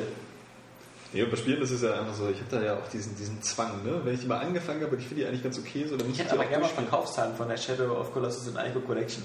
Ähm, weil das ist ja ein bisschen wie bei Beyond Good and Evil, wo mal alle erzählen, so, wir wollen unbedingt eine Fortsetzung. Und äh, Ubisoft schiebt die ja anscheinend immer weiter vor sich her. Äh, ich weiß ja gar nicht, vielleicht arbeiten da nur zwei Leute dran irgendwie an Beyond Good and Evil 2. Aber ich wüsste halt auch gerne mal, wie viele Leute jetzt wirklich so sich diese Ico und Shadow of Colossus, ähm, denn dieser, dieser Wirbel, der darum gemacht wird, der, der kann manchmal auch irreführen. Ähm, ein gutes Beispiel dafür war ja zum Beispiel, glaube ich, damals dieser, dieser Film äh, äh, Snakes on a Plane mit Samuel Jackson, der über ein Jahr lang so einen riesen Internet-Wirbel gemacht hat, wo es dann diesen Teaser-Trailer und sonst was gab mit Put the motherfucking snakes off the motherfucking plane und alle haben gejubelt und sonst was. Vermutlich dachten die alle, dass der Film wird jetzt so derbe wegrocken, weil der so einen Internetwirbel aufgebaut hat. Und was war dann am Ende? Der war an den Kinokassen, ist der völlig durchgefloppt. Und ähm, Ja, das muss man ja bei den Spielen auch sagen. So, nach wie vor sind die eben, das ist. Hier versuchen gerade zwei Leute durch unser Büro zu schleichen. Nicht wundern. Äh, dann haben sie noch so einen Hund von, einen Hund von Baskerville dabei hier. Sind gar nicht da. sind gar nicht da. Ihr müsst nicht so leise sein. Jetzt haben wir es ja schon gesagt. Wir sind hier nicht das Nobelpreisträgerkomitee. Ist auch geil. Äh, kriegst einen Nobelpreis, bist aber tot. Ja, War ja einer von diesen Wird drei. dir nie so gehen. Ja, nee, nee. auch im Leben nicht. nee. Ähm, ja, muss man eben dazu sagen. Also gerade ähm, ja, bei solchen Neuauflagen von Spielen, die eben äh, eigentlich so auch nicht wirklich erfolgreich waren, muss man jetzt nicht damit nicht so rechnen. viele Kommentare wie, glaube ich, jetzt Modern Warfare 3. Oder Obwohl so. man ja am Anfang immer das Gefühl hatte, so, das ist jetzt, oh, da warten alle drauf, endlich nochmal nachholen. Ja. Aber man darf sich eben auch von den Kommentaren nicht täuschen lassen. Ne? Also wenn 33 Kommentare unter einem Test stehen, dann sind da immer noch 1000 andere Ja. oder mehrere tausend andere, die keinen Kommentar geschrieben haben. Ja. Und ähm, ja, wie gesagt, gerade bei Spielen, die eben auch so nicht erfolgreich waren, die sind jetzt nicht äh, äh, nach zehn Jahren verlockender unbedingt, ja? auch wenn sie äh, in der Auflösung ein bisschen erhöht wurden. Man muss sagen auch, dass die, dass die technisch sehr gut umgesetzt sind, muss ich nochmal dazu sagen. Also gerade äh, Shadow of the Colossus hatte ja so ein bisschen äh, Ruckler und Kantenflippern und so und das ist jetzt ähm, fast komplett weg. Ähm, es gibt höchstens mal ganz, ganz seltene Situationen, wo dann irgendwie äh, Texturen nachgeladen werden. Aber das ist dann bloß ein kurzer Augenblick und dann ist das auch passé. Ja, auf Französisch, ja, ja. Französisches Warum Spiel. ist der so picht darauf, in die gehen? Warum gibt er eigentlich Stroh? Äh, hattest du noch dieses komische Dark Souls gespielt? Wolltest du dazu noch Nee, ja, das fand ich langweilig. Ach so, Scheiße. okay. Ich habe hab ich gleich wieder aufgehört. Irgendwie, Ja. ach, das stört man auch nur. Ja. Das fetzt überhaupt nicht. Das totaler Rotz. Also ich, ich liebe es, äh, Oscar über Dark Souls äh, zu reden zu hören oder so, weil Wieso? Oscar ist wie so ein kleiner Junge, Ja. der sich so extrem, weil ich, hab- wir haben ja vorher Spaß, also ich hatte ja, wir hatten das ja bekommen und ich meinte so, irgendwie hier Oscar, nimm mal das Spiel, das fickt dich richtig. Oscar, Das Problem ist, sowas gefällt mir ja eben. naja, Oscar seiner Kappen. ja, naja, war Oscar ja auch wirklich so äh, Mega Man und sowas. Äh, Es gibt ja Leute, die, die stehen so auf harte Spiele. Für mich unverständlich, aber Leute wollen sich in ihrer Freizeit gerne ficken lassen. Kommt, kommt immer drauf an. ne?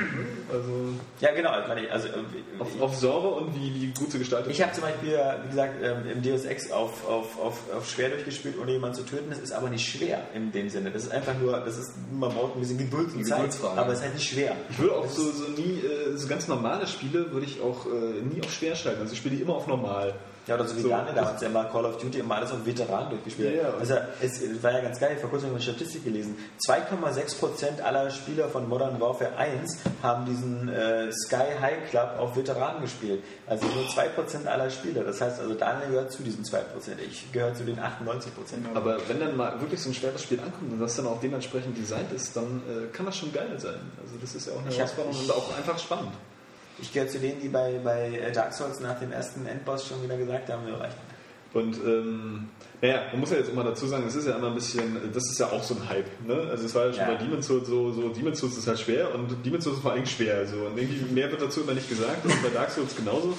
Irgendwie Dark Souls ist halt noch schwerer, stimmt auch. Ähm, Also das Geile ist, egal wie oft oder wie krass man auch betont, dass es schwer ist, äh, man glaubt es nicht, bevor man es gespielt hat. Man denkt so, ja, das, das ist bestimmt schwer. Ich probiere das mal aus, ja. Das Problem ist ja aber auch, äh, gerade bei solchen Sachen, ähm, auch wenn man zum Beispiel sagt, ja, Dead Space ist so voll gruselig, dann denken die Leute, das ist so abgefuckt endgruselig, aber so gruselig ist es gar nicht. So, und, äh, Was? Ich finde es super gruselig. Wer zum Beispiel deine Mutter kennengelernt hat, ja, für den ist Dead Space sowas wie ein Kindergeburtstag. wahrscheinlich, wahrscheinlich war es für mich deswegen auch ein bisschen entspannter. ähm, Nee, bei Dead, also bei, bei, beim ersten Teil war es bei mir tatsächlich so, ich konnte immer nur eine Stunde spielen, dann muss ich erstmal Pause machen. Aber das ist bei mir auch wahrscheinlich ein äh, schlechtes Beispiel, weil das finde ich dann auch so wieder, wenn du dich auf diesen Horror so einstellst Ja. und dann auch bei Filmen und wenn das aber äh, für dich selber so durchbrichst, sagst du, ja, hm, ist ja ist ein Film so und ist jetzt Spiel. erwartest du bei jedem Schrank dann noch was rausspringt Genau. und so und dann Und du, ja. äh, dann, dann ist die Spannung nämlich eigentlich weg. So, ähm, Ja, und genauso mache ich das aber Ich nicht. kenne das zum Beispiel, ich hatte das früher bei Eternal Darkness oder bei, bei Resident Evil, dass ich wirklich Angst hatte, die weiterzuspielen. Ne? So, dass ich die jetzt nicht einlegen wollte, weil ich dachte, oh nee, das ist zu viel für meine. Aber die Faszination ist zu groß, man kann dann die Finger nicht davon lassen, muss es ich trotzdem weiterspielen. Ich fand Resident Evil aber immer schlimmer als ähm, Dead Space, weil ich bei Dead Space einfach das Gefühl hatte, ich bin diesen Gefahren viel besser gewappnet. Weil ich hatte bei Dead Space nie das Gefühl, dass jetzt was wirklich richtig krasses passiert, während ich bei Resident Evil andauernd das Gefühl hatte, ich bin da wirklich so unterlegen. Ja. Und wenn der da so drei Hunde auf dich Survival ja, ja, genau. Und wenn da drei Hunde auf dich es wirkt dir auch alles so bedrohlich. Weißt du, äh, bei Dead Space wirkst du selber auch ziemlich bedrohlich, ja, mit deinem Anzug, mit dem Plasma-Cutter und sonst was. Ähm, du hast da, du hast da Necromorph, soll das eine Meldung sein?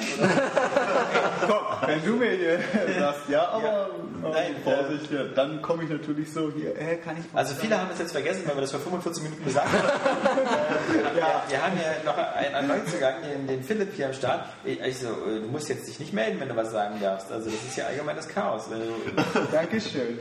wolltest du denn was sagen? Äh, ja, und zwar geht es darum, du hast ja gerade angesprochen, Unterschied zwischen äh, Resident Evil und Dead Space und also zwischen Gruseligkeit und so weiter. Für mich der große Unterschied ist einfach dabei aus, dass du bei Resident, Resident Evil, also zumindest 1 bis 3, kriegst keine Items von Gegnern, wenn du sie jetzt killst. Du hast auch dieses, oh shit, wieder Gegner, ah Mist, dann verliere ich wieder Munition, ah dann habe ich wieder so wenig, um mich zu beschützen. Dead Space, oh wunderbar, mehr Kohle. Und nur Ja, mal das- eben killen, ne? Also bei mir ist zum Beispiel das Problem, also erstmal kann ich überhaupt nicht verstehen, dass die Dead Space so äh, gedowngradet wird von euch, ja? In seinem Ich habe dir die Gruselfaktor. 10 von 10 gegeben. Dead Space 2. Nein, nein, nein, ist ja nicht schlecht. nein, ich, ich sage nicht, ich sage nicht in seiner Qualität, sondern im Gruselfaktor. Ähm, Vielleicht bist du auch einfach nur. Eine Pussy. das kann, das habe ich, ach scheiße, das habe ich völlig vergessen, dass ich eigentlich eine Pussy bin. Danke, Johannes. Spiegel gucken. Aber das spielt Das, äh, Wir haben jetzt auch einen. Dark Souls, so eine Pussy kannst du ja nicht sein. ja, das sehe ich ganz genauso. Aber heute, da muss ich ja einfach gegen das äh, Podcast-Aufnahmegeld gespritzt. Aber dazu muss man ja auch sagen, ähm, Dark Souls, da lässt sich der Schwierigkeitsgrad ja nicht wirklich runterreden. So, ne? Also äh, es ist ja, Nein. deswegen sagte ich ja, ist ja Space äh, noch ein bisschen was anderes. Aber man, man, man kriegt halt eine andere Einstellung zu so einem Spiel. Und ich glaube, wenn, also Demon's Souls hat vor allen Dingen damals auch Spieler wirklich überrascht. Einfach, die dann so, so Hack and Slays kennen und typische Rollenspiele. Ja, hier, ich mach mal Heiltrank, wenn ich jetzt getroffen wurde. Oder ich stürme gleich auf den Gegner zu. Ähm, Schild hochhalten interessiert mich jetzt gerade nicht. Ähm, und wenn man dann eben so vorbereitet ist, dann ähm, geht man anders als die, äh, an diesen Schwierigkeitsgrad ran und kriegt auch ein anderes Verständnis. Und das ist auch wichtig. Das ist ja auch ein Teil irgendwie dieser äh, Demon's Souls und Dark Souls äh, Erfahrung. Dann eben nachher auch mit den anderen Spielern äh, zusammenzuarbeiten, so, die einem ja immer helfen, die diese Runen hinterlassen, ist ja jetzt bei Dark Souls auch wieder so, und dir Tipps geben. Ähm, und dass man es ja fast ein bisschen spielt, als hätte man eine Komplettlösung gleich an der Hand, weil, weil vor jeder Ecke hast du dann vielleicht mal so eine Rune am Boden, die dir dann sagt, ja, um die Ecke ist ein Gegner, aber das macht das Spiel äh, nicht unbedingt, also es macht es natürlich schon leichter, aber es ist trotzdem eben noch bockschwer. Und dadurch ist es eben auch so super spannend.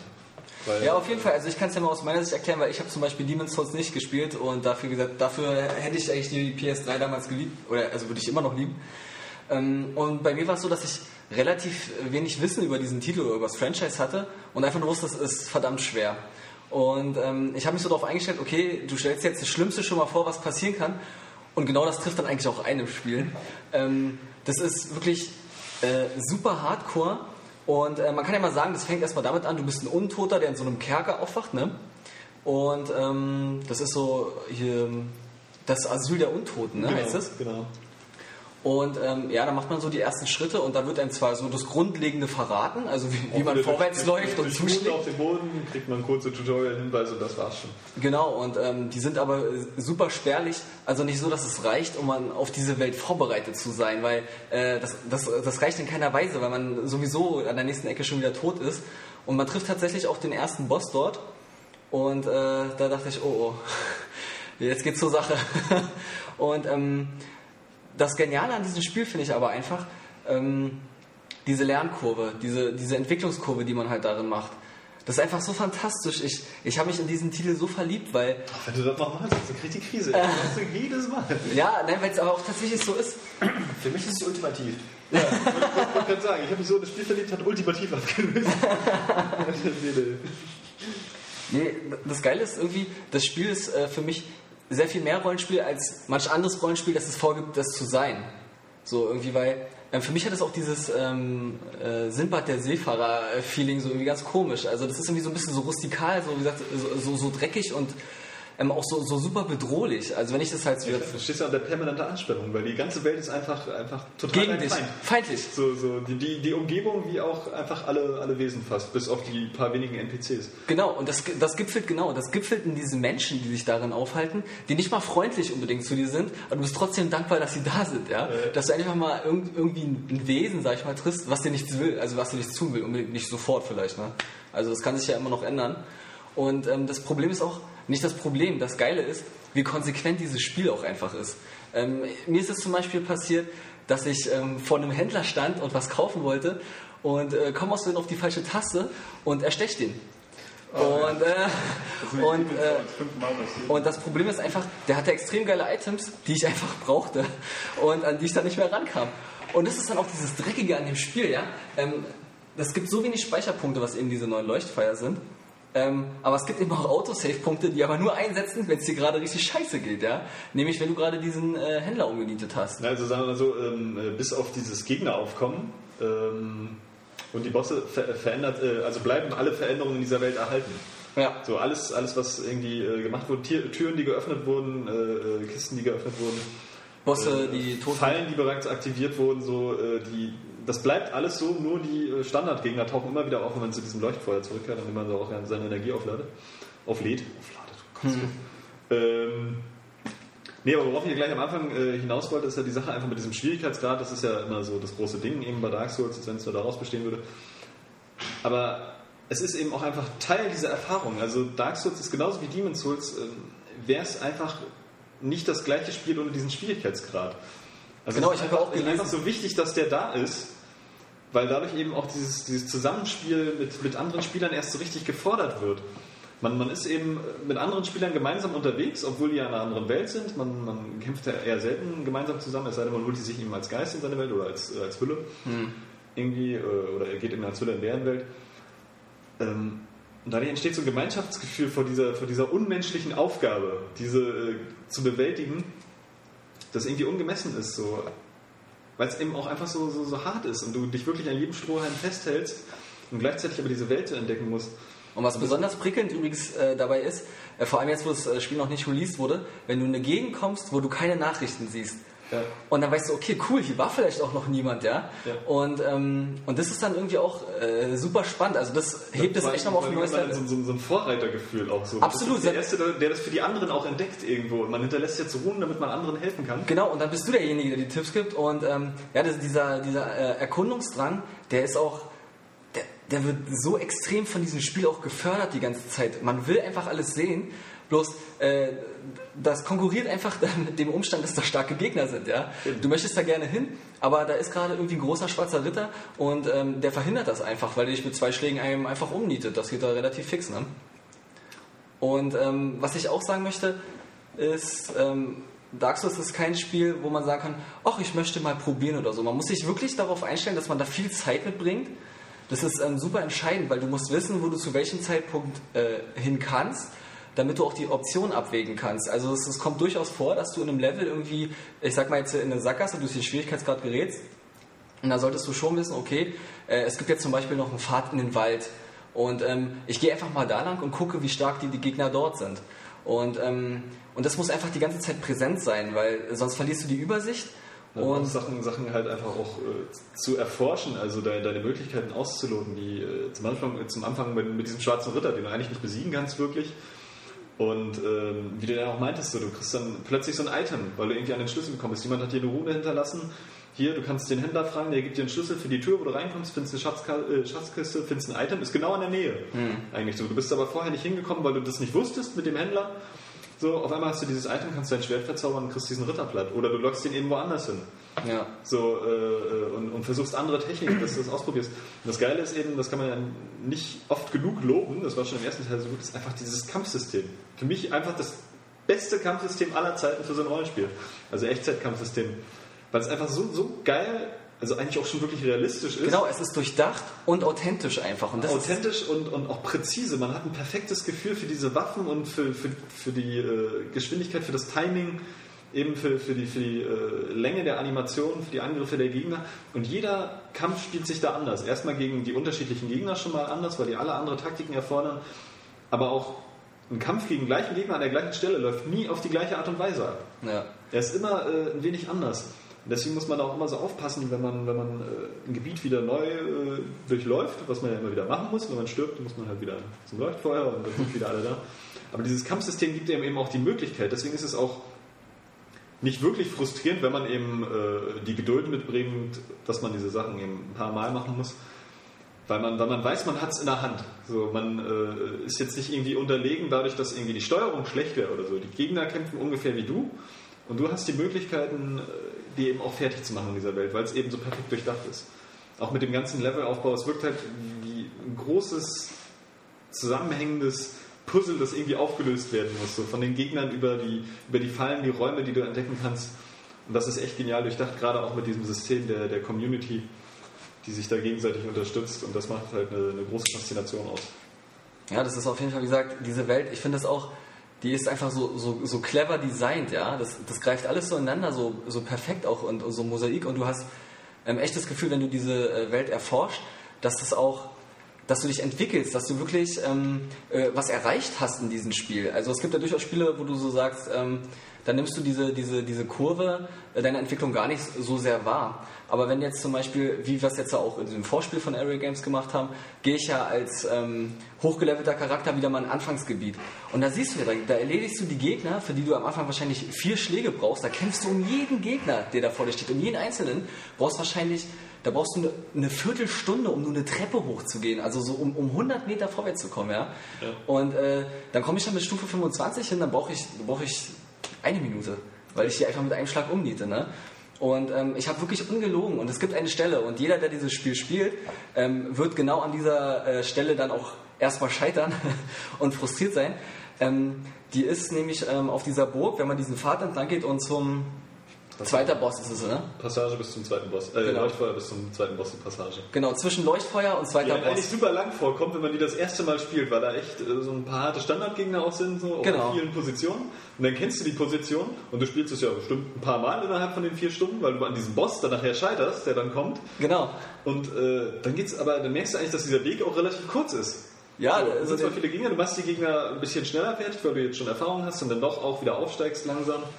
Ähm, ja genau, was dir vorher lang vorkam, ist auf einmal super kurz. Also und ähm, trotzdem aber nie zu unterschätzen. Also Hochmut wird immer gleich bestraft in diesem Spiel. Ja, genau. Also die Momente hatte ich auch. Wenn man ja stirbt, verliert man ja seine Seele, also die Seelen, die man gesammelt hat und kann sie dann auch wiederholen. Und ähm, man hat dann, manchmal greift dann dieses Gefühl dieser Überheblichkeit. Und äh, man denkt, okay, ich bin bis dahin gekommen, das schaffe ich jetzt sowieso nochmal. Ja, aber das juckt dich nicht so, dass den Gegner gerade so ein bisschen was von deiner Lebensenergie abgezogen hat. Ja. Das sind genau die Punkte, die dann nachher fehlen beim nächsten Boss. Genau. Und dann, und dann, dann siehst du da deine Seele so, wie, wie sie da so schön leuchtet, so grün. Und dann denkst, okay, nur noch ein Boss. Ja, das schaffe ich, kein Problem. Moment, meine Energie schwindet. Und äh, zack, ich habe ein Schwert im Bauch. Nein, ich bin tot. Und dann äh, sind die Seelen weg. Ja. Und dann ist man äh, furchtbar frustriert. Dann muss man nochmal anfangen. Alles Ja. noch mal machen. Und das habe ich ungefähr vier Stunden lang gemacht. Immer wieder dieselben Pfad abgelaufen. Und ähm, ja, würde mich mal interessieren. Also wie gesagt, ich habe wirklich einen ganzen Samstagnachmittag dran gesessen und ich dachte, ey, dieses Spiel fickt mich gerade so dermaßen, das kann nicht sein. Und wie du auch gesagt hast, das lächelt dich aber auch, äh, das lacht dich auch so dreckig aus dabei. So, hihi, ja, du kommst ja gar nicht weiter. Ich Und frage mich nur, ob das jetzt irgendwie ähm, auch teilweise so eine Art Druck ist durch diesen Hype, der um dieses Spiel gemacht wird. Das ist so schwer, dass alle sagen, es ist so schwer, äh, auch diese Community oder so. Ob man dem Spieler nicht dadurch auch viele Sachen durchgehen lässt, wo man sagen würde, bei anderen Spielen, das ist eigentlich eher frustig oder so. So, ähm, Dark Souls, gerade weil es ja auch ein bisschen schwerer ist als Demon's Souls, ähm, ist an einigen Stellen halt wirklich schon krass. Also wo du dann merkst, dass die, dass die äh, Entwickler da auch wirklich, also dich wirklich einfach im Grund und Boden hämmern wollen. Das äh, schon ein bisschen sadistische Auswüchse hat. Also ich ähm, will jetzt nicht den, äh, die, Aussa ähm, Quatsch, die Formulierung benutzen wie Oscar hier, dass das Spiel über einen lacht. So, weil den Eindruck habe ich nicht, dafür ist es halt einfach zu gut, gut designt. So, die, die Entwickler haben sich immer schon Gedanken gemacht, aber es ist äh, eben extrem schwer. Aber wie ich schon am Anfang gesagt habe, dieser Schwierigkeitsgrad gehört einfach dazu. Also wenn, wenn, wenn, wenn Demon's Souls oder Dark Souls nicht so schwer wären, gut, sie könnten vielleicht jetzt dezent weniger schwer sein, weil zum Beispiel ja auch Demon's Souls einfach ein bisschen leichter ist als Dark Souls. Ähm, aber es gehört eben zu diesem, zu diesem Gesamtkonzept und man, man kann das nicht so direkt mit, mit, mit anderen Rollenspielen zum Beispiel vergleichen, äh, weil Dark Souls auch so einzigartig ist. Also es gibt ja auch andere Aspekte, wie jetzt sagen wir mal äh, das Geschichten erzählen. So, du hast ja am Anfang, äh, weißt du nicht viel mehr, außer ein bisschen was von dieser Mythologie. Und dass du da so ein Untoter bist und dieses Finsterzeichen trägst und in diesem Untotenasyl, die Untoten sollen irgendwann am Ende der Welt oder am Ende der Zeit, äh, werden die da und dahin geschickt, so, aber vorher entkommst du, weil dir irgendjemand einen Schlüssel zuspielt. Äh, und dann wirst du von so einem Vogel weggetragen, so, und ähm, du hast, äh, es ist halt immer, äh, umgibt dieses Spiel so ein Mysterium, so, auch was die Geschichte angeht und, und das ganze Gameplay, so, weil du das immer weiter für dich entdeckst und ähm, das eben so eine, so eine Tiefe aufbaut, die aber auch ein bisschen in deiner Fantasie abspielen. Also du hast ja auch nicht so eine Entscheidung wie jetzt in Mass Effect, dass du da dann irgendwelche großartigen Dialoge führst oder das alles zu einem ganz anderen Ende führt. Trotzdem hat man ähm, ein ganz persönliches Abenteuer, weil man diesen Charakter auch so, so, so individuell gestalten kann. Du kannst dich ja immer wieder entwickeln, so jeder kann da jede Waffe benutzen, wenn er möchte. So, du hast halt andere Startpositionen, aber wenn du dich zwischendurch ändern willst, du, du spielst es immer auf deine eigene Art und Weise. Also das geht einfach. Und ähm, zu dem, was Nils gesagt hat, also mit, mit der Grafik, das ist so eine Sache, also ich habe mir auch einen etwas größeren Schritt im Vergleich zu Demon's Souls vorgestellt. Äh, weil Demon's Souls war ja, als es bei uns rauskam, nur auch schon ein bisschen älter. So, Dark Souls kriegen wir jetzt aktuell einfach. Ähm, auch da gibt es halt andere Rollenspiele, die jetzt äh, schicker sind, wahrscheinlich von der Konkurrenz. So, gerade weil, weil die Welt nicht, nicht sonderlich belebt ist. Also es gibt keine, keine anderen Tiere irgendwie, es gibt nur wenige NPCs, bis auf die, die du halt wirklich brauchst, so Händler oder äh, Leute, die ja nochmal was ganz Wichtiges sagen, aber eigentlich nur ganz wenige. So, der Rest sind halt äh, du und die Gegner. Es ist auch letztendlich ähm, von, vom, vom Schnitt der Welt ja nicht äh, mega glaubwürdig. Also man hat jetzt nicht unbedingt das Gefühl, man rennt jetzt zum Beispiel auch durch so eine Burg, die wirklich so gebaut worden wäre. Es ist halt komplett seinem Gameplay unterworfen. Gleichzeitig wirkt es aber an vielen Stellen auch, auch wesentlich realistischer, eben weil, weil der Look auch so realistisch ist. Es ist halt natürlich immer noch Fantasy, aber so richtiges Dark Fantasy sieht nach europäischem Mittelalter aus. äh, in großen Teilen. Und das ist eben auch das, was, was, was Dark Souls äh, sehr abhebt, ist äh, wieder auch hier sein Design. So, es ist halt wirklich geil durchdesignt. Du kommst immer wieder an Stellen, die auch einfach nur verdammt episch aussehen und, und, und richtig geil. Einfach weil, weil die Architektur so cool ist und das alles gerade richtig gut zusammenpasst. Da bei diesem ersten Boss, wir wollen ja mal nicht zu viel verraten, oder bei dem zweiten, Ja. bist du da halt auf so einem großen Burgwall irgendwie und hast da eine riesige Aussicht auf, auf die Welt darunter und auch um dich rum, um dieses ganze Burggebiet. Und hast da so ein Wolkenbild, wo die Sonnenstrahlen so durchscheinen. Und das ist halt an, an jeder Stelle ist das echt genauso wie sein Gameplay so, so, so konsequent designt und, und sieht einfach geil aus und sehr atmosphärisch. Dass man dann da auch mal so über ein paar Clipping-Fehler, meine Güte, da kann man drüber hinwegsehen, die sind auch nicht spielentscheidend ähm, oder spielbeeinträchtigend, habe ich zumindest an, an keiner Stelle mitgekriegt. Die Animationen, ähm, da mag es vielleicht kleinere Momente geben, wo die ein bisschen haken, aber insgesamt sind die Animationen eigentlich richtig gut. So, äh, Ja, also ja. Finde ich ja auch, äh, ich finde die auch top und ähm, da wurde jetzt, hat ja, meinte Nils ja, dass die manchmal ein bisschen hakelig rüberkommen. Okay, das kann sein. Äh, ganz, Ja, wenn du an bestimmten Stellen ganz selten. Das ist dann aber. vielleicht eine Treppe hochrennst. So. Ja, genau, wenn sie dann vielleicht eine Stufe auf einmal zu viel genommen haben, dann fällt das schon auf. Aber im Grunde sind die An- An- Animationen einfach wirklich super, vor allem wenn man sie auch bei den Gegnern lesen muss. Genau. Ähm, du, musst ja, du musst ja verstehen, wie dieser Gegner agiert, um ihn am Ende besiegen zu können. Und dadurch, das ist unerlässlich, dann das auch wie ein Gedicht, sag ich mal, so zu lernen. Du musst ganz genau wissen, wenn ich jetzt den Schlag mache, äh, taumelt er so weit zurück, dass ich nochmal zuschlagen kann, dass der Schild Und runter das macht ist. das Spiel eben auch so fair, so zusammen mit, diesem, mit dieser perfekten Steuerung, bei diesem Kampfsystem. Ja. Man kann zum Beispiel auch bei, bei den Bossen, kannst du äh, sofort eigentlich schon in, in den Animationen lesen, was er als nächstes macht. So, wenn er ausholt, weißt du schon, wo, äh, wohin der Schlag geht und wie weitergeht. Das ist natürlich noch die Frage, ob du in dem Moment ausweichen kannst. Oder nicht. Äh, Schnell genug noch. Ja. Ähm, aber du weißt es eben schon. Und äh, deswegen sind die Animationen eigentlich äh, auch richtig gut. So. Also ich finde das auch cool. Und was du auch so Das ist halt grafisch auch einfach top so. Trotzdem ist nicht äh, jetzt die, die Referenz darstellt, was so die Effekte und Shader und was weiß ich angeht, ist es äh, vom Design her einfach richtig geil. Also ich finde auch, dass es ähm, gut aussieht, gut aussieht, aber nicht ähm, überwältigend. Aber das ist auch gar nicht so wichtig, weil es so, ähm, wie es sich optisch präsentiert, einfach äh, seinen Zweck äh, vollständig erfüllt und auch die Atmosphäre aufbaut, die das Spiel braucht, um es zu diesem Kunstwerk einfach zu machen. Weil für mich ist, ist dieses Spiel einfach ein Kunstwerk. Also, Genauso ist es ja bei der, bei der Soundkulisse so. Du hast ja recht selten Sprachausgabe so. die und es ist ruhig. Es ist so schön ruhig in diesem Spiel. Also, wo hat man mal im Spiel, okay, außer jetzt Ico oder äh, Shadow, ja, Die Lautstärke runterdrehen. Nee, aber dass es vom Spiel einfach äh, grundlegend so gegeben ist, dass man auch eine, dass du auch mal so ruhige Momente hast. So. Also du wirst jetzt nicht so bombardiert mit irgendwelchen Soundeffekten. Klar, wenn so, ein- wenn so ein Boss Das ist kommt. nicht so ein typisches auf die Fresse Spektakel hier mit irgendwelchen Skriptereignissen oder so. Auch die Kämpfe laufen ja verhältnismäßig langsam ab.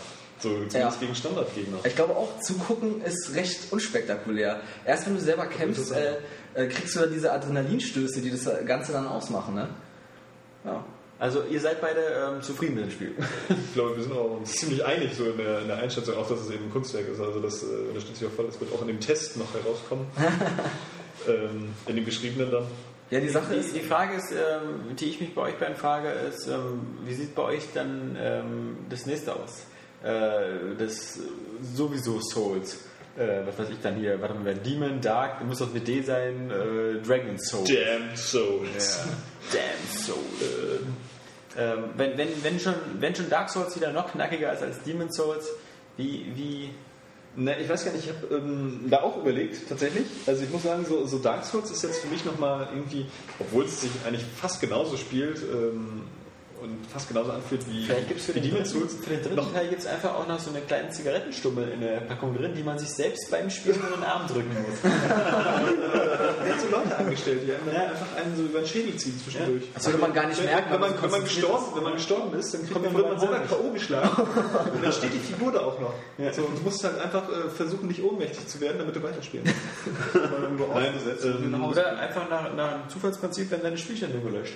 Boah. Das war ja übrigens, äh, das ist äh, gar nicht so abwegig, weil ähm, da habe ich ja gelesen, dass ähm, wohl auch eine der ersten Ideen dieses äh, Producers von, von Demon's Souls war, schon bei Demon's Souls beim ersten, ähm, bei Tod den Spielstand komplett zu löschen. Das war wieder von Anfang an. Boah, das wäre so hart. Und das finde ich erst ähm, nämlich auch so, ein- so ein Punkt bei Demon's Souls, was es auch wieder zu, zu einem, also auch einfach über das, das eigene Medium reflektierenden äh, Kunstwerk macht. Ich habe irgendwie das Gefühl, die Entwickler hatten auch einfach, ähm, die wollten ein Spiel schaffen, das ähm, soweit es geht, einfach mit dieser Absurdität des, des immer wieder Anfangs äh, aufräumt. So dass man in Spielen halt immer wieder, man hat ein Passwortsystem, man hat 1000 Continues, man kann immer wieder speichern und anfangen. Und das einfach so auf so ein, auf so ein Maß zu reduzieren, dass dieses immer wieder anfangen eigentlich schon fast wieder ist, wie immer von vorne anfangen. Also wie halt, äh, äh, naja, eben das, das, das neu zu erleben wie gleich beim ersten Mal. Also soweit es eben geht, du musst also einen Spielstand löschen, das wäre mir auch zu hart. Ich glaube, das würde ich.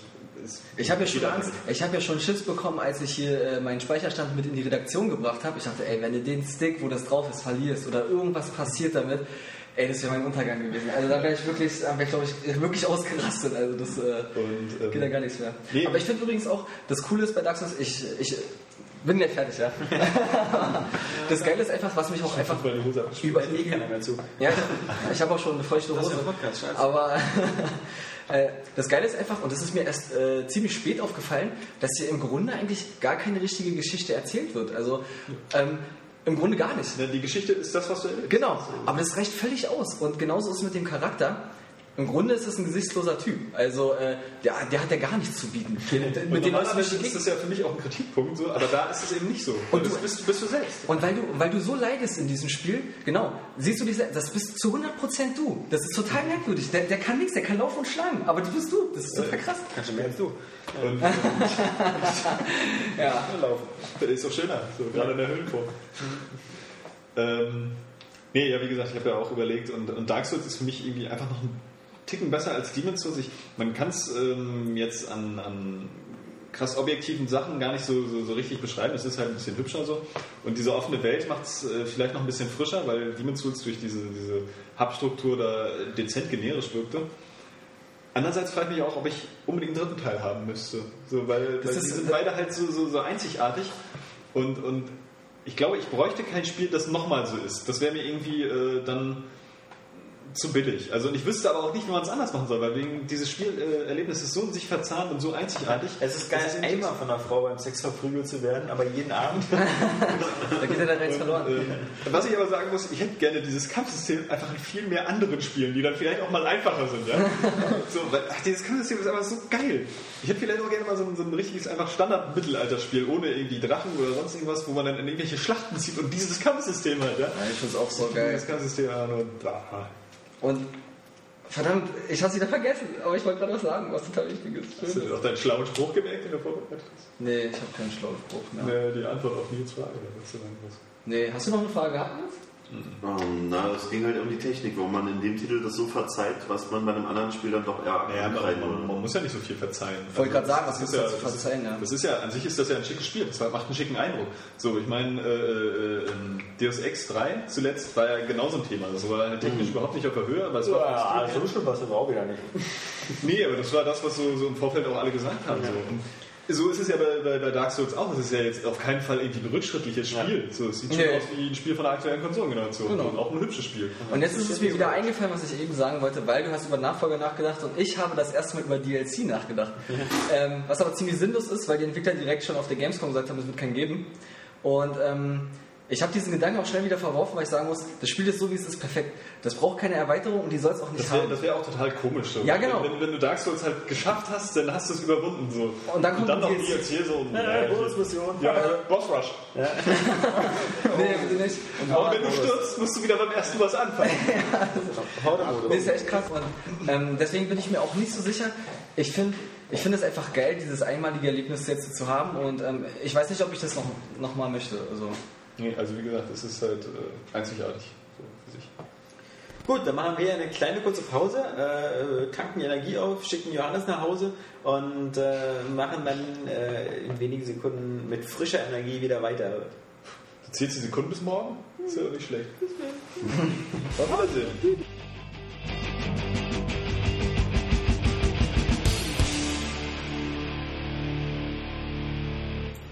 Und äh, fertig mit der Pipi-Pause, Oskar? Yeah!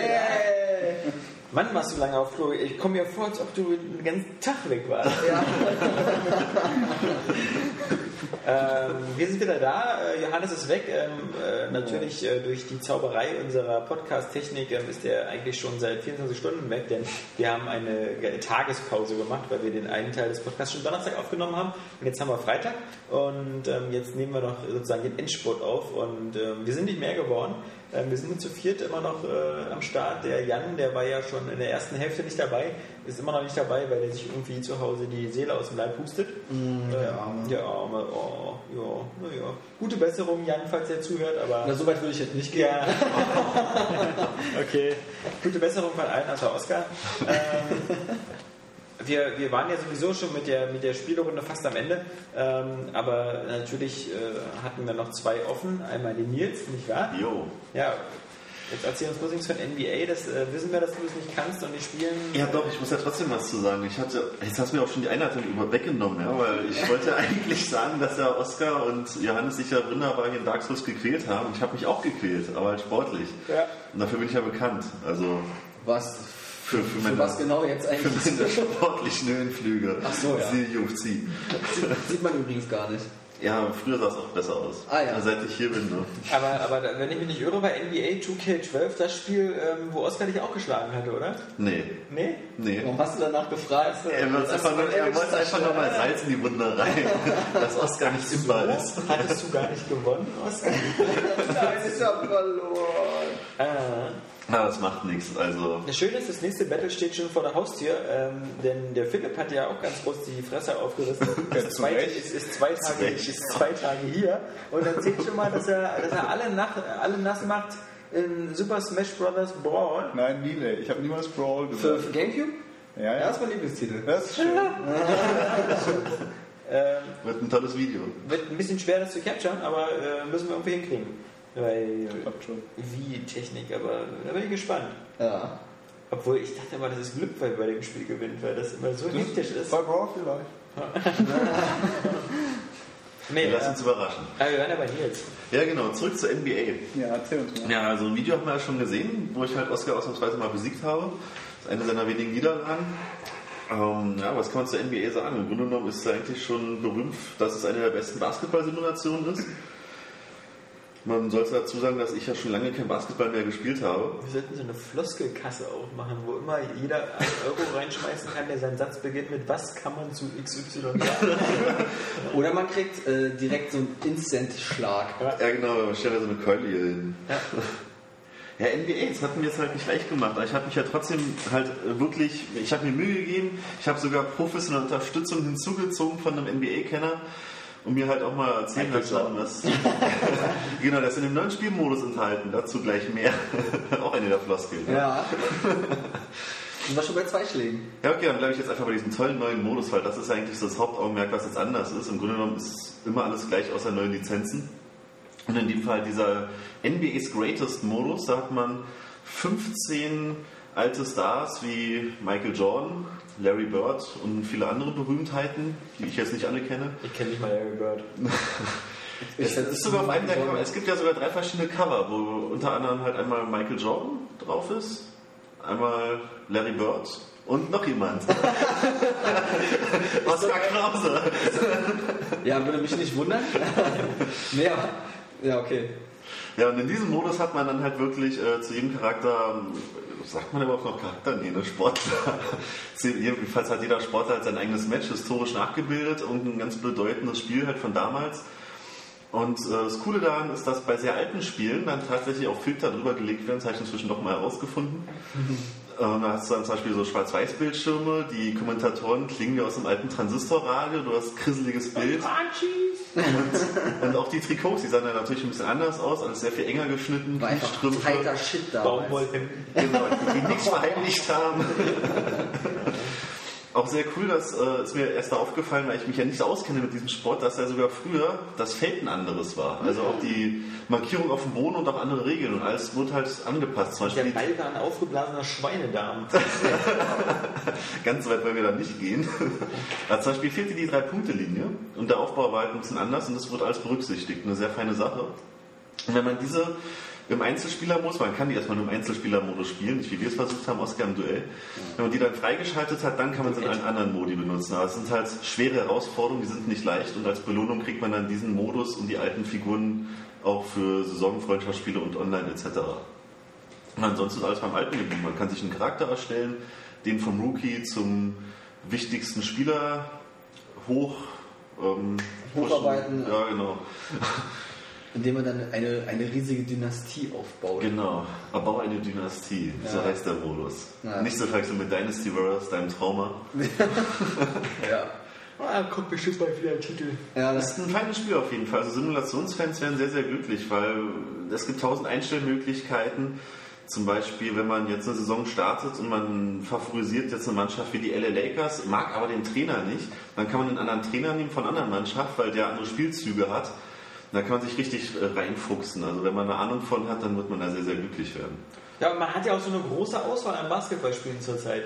Ähm, wenn ich mich nicht irre, gibt es von EA gar keins. Denn ähm, das ist ja irgendwie eingestellt worden, dieses komische. Ähm, das hieß bei denen ja auch nur NBA, irgendwas, nur die Die Zahlen. hat nur die Zahlen dran, ja. Genau, Ja. NBA 10, NBA sonst was, aber ich weiß, dass das letzte irgendwie eingestellt worden ist. Ähm, so gab es zwar irgendwelche schon Entwicklerversionen von, aber dann kam das irgendwie nicht raus. Stattdessen halt nur das NBA Jam. Also das ist natürlich immer ganz cool. Ähm, Das habe ich früher gespielt. Das war mein letztes Basketballspiel ja, zu 16 Boom. Chakalaka, Boom. He's on fire. Ja. Aber ich meine, wie gesagt, wenn man halt äh, dieses Jahr sozusagen nur ein Basketballspiel zur Auswahl hat, fällt ja auch die Auswahl sehr leicht. Das ist so wie, wie Oscar auf dem Schwulenball. Also, egal, wen ich wähle, ich bin immer glücklich. Das Interessante ist auch, dass es das erste Mal zum Basketballspiel ist, was jetzt vor einer Saison erscheint, wo noch gar nicht klar ist, ob die Saison überhaupt stattfinden wird. So für die Leute, die sich wirklich für Sport interessieren. Ich habe mich jetzt auch wirklich belesen, wie man sieht, ja. ach du Scheiße. Weil Also ist überhaupt nicht, dass du dich belegen aufgrund des, aufgrund des NBA Lockdown, ja, das sind die Tarifverhandlungen der NBA-Spieler, steht die aktuelle Saison noch in den Sternen. Das ist jetzt das erste Mal, dass man quasi ein Spiel zu einer Saison hat, wo man noch gar nicht weiß, ob die überhaupt stattfinden wird. Also die wird jetzt gerade weiter nach hinten verschoben, wenn sie überhaupt noch stattfindet, verkürzt und das ist jetzt das erste Mal ein Spiel zu einer fiktiven Saison eventuell. Mal gucken. Das ist ja wie bei diesen ganzen TV-Serien, die immer nicht weitergehen, weil sich die nicht über ihr Gehalt einig werden. Ja, das ist genau das Gleiche. Aber die verdienen ja auch so wenig, die armen NBA-Profis. Ja, ja. Lagen alle am Hungertuch. ja. Versucht schon wieder einer die Tür einzubrechen hier. Ja. Oh mein Gott, Immer oh mein Gott, immer dieser Gregor mit seinem Hund. ist der Hund ja das für Podcast-Gerät? Keine Namen mehr. Gregor Ottinger, wieso? Noch falsch ausgesprochen. Ottolinger. Ja, jetzt hast du es. Er kam, Das klingt ja völlig aus dem Konzept, aber zur kam NBA ist ja jetzt auch eigentlich alles gesagt, würde ich sagen. Hast du denn noch was gespielt, was dir Spaß gemacht hat? Ja, natürlich. Ich habe jetzt ähm, auf dem Kalender gesehen, dass Skyrim immer näher rückt und habe mich jetzt wieder in Mass Effect Ich gestürzt. wollte schon sagen, da hat jetzt was? Ich übe Überleitung. Das eine mit dem anderen zu tun. Ne? Gar nichts. Ich habe gesehen, dass bald September ist und deswegen habe ich mir rote Socken angezogen. Aber, ja, ja, aber so entgeht er wenigstens diesen äh, Phrasenschlägen, die Ja. er sonst kassieren würde. Ja, was kann man sonst noch sagen über Mass Effect? Ähm, Ja, spielst du es denn eigentlich mal wieder, Oscar? Nein. Immer noch nicht. Du bleibst bei Dark Souls. Ja. Und Dark Souls werde ich auch. Und das muss ich, dieses Spiel, das muss ich jetzt zu Ende bringen. Ich, Ja. bin, ich bin süchtig danach und ich muss es beenden, weil wenn ich es nicht beende, muss ich, ich muss quasi jede Minute darüber nachdenken, wie ich diesen im Spiel weiterspielen werde. Und das kann ich nicht, und das muss ein Ende haben. Ich muss das Spiel zu Ende bringen und dann kann ich auch Mass Effect hast du denn jetzt ungefähr, weißt du ungefähr, wo du bist bei Dark Souls? Bist du jetzt bei der Hälfte, beim ersten Drittel, beim zweiten Drittel? Ich schätze, ich schätze, ich habe die Hälfte. Ah. Jetzt ködern wir ihn doch nicht wieder an. Das fängt ja wieder an wie Nein, ich- ich hab- ich Eigentlich hatte er fünf, also in dem Podcast ist es ja vorhin gewesen, Finn hat ja schon so viel Ja, zu aber ich habe in der ersten Hälfte so viel gesagt. Ja. Ich, ich weiß auch, wann Schluss ist und Kommt mir vor, Ja. als ob es gestern erst war. Also, Ja, bei Mass Effect auf jeden Fall bin ich jetzt für mein, also ich denke mal, dass ich schon relativ weit bin, weil dieser Kader, man stellt sich ja seine Crew zusammen, ist jetzt fast komplett ausgefüllt, es fehlen nur noch zwei Slots. Das ist schon noch was. Und das ist natürlich die Frage, ob ich mich dann an Sidequests ransetze oder nicht. Ich bin eigentlich da schon interessiert dran, weil ich jetzt zum ersten Mal diese, wie nennen sie sich die Mission, wo man, Loyalitätsmission, Ja. wo man quasi Gefallen von seinen Crewmitgliedern erfüllt. Und wenn das auch jeder Charakter hat, das weiß ich ja nicht, hat jeder. hat jeder, dann zieht sich das dann nochmal, dann ist es ja wie ein extra Spiel schon fast vom Umfang Das ist her. zu empfehlen, wenn Ja. das ist. Ach, du hast es auch gespielt. Ich habe auch Mass Effect 3 Ja, ist ja zu empfehlen, wie gesagt, nicht nur wegen dem alternativen Outfit, sondern eben vor allem, weil du dann später äh, beim Ende angewiesen bist auf, auf loyale Mitarbeiter, wenn du das Okay, perfekte dann- Ende haben willst. Dann mache ich das doch, weil ich bin ja immer sehr zielstrebig bei Mass Effect, das möglichst gute Ende zu Ja, erreichen. ah, Dann musst du es eben machen. Äh, jedenfalls bin ich gerade auf Ilium und habe dort extrem viel gemacht. Ähm, also ich glaube, den Planeten habe ich jetzt sogar abgehakt. Da kann man jetzt auch was sagen, glaube ich, inzwischen ohne zu spoilern, nur ist ja so in der Mitte der Handlung. Ja. ja.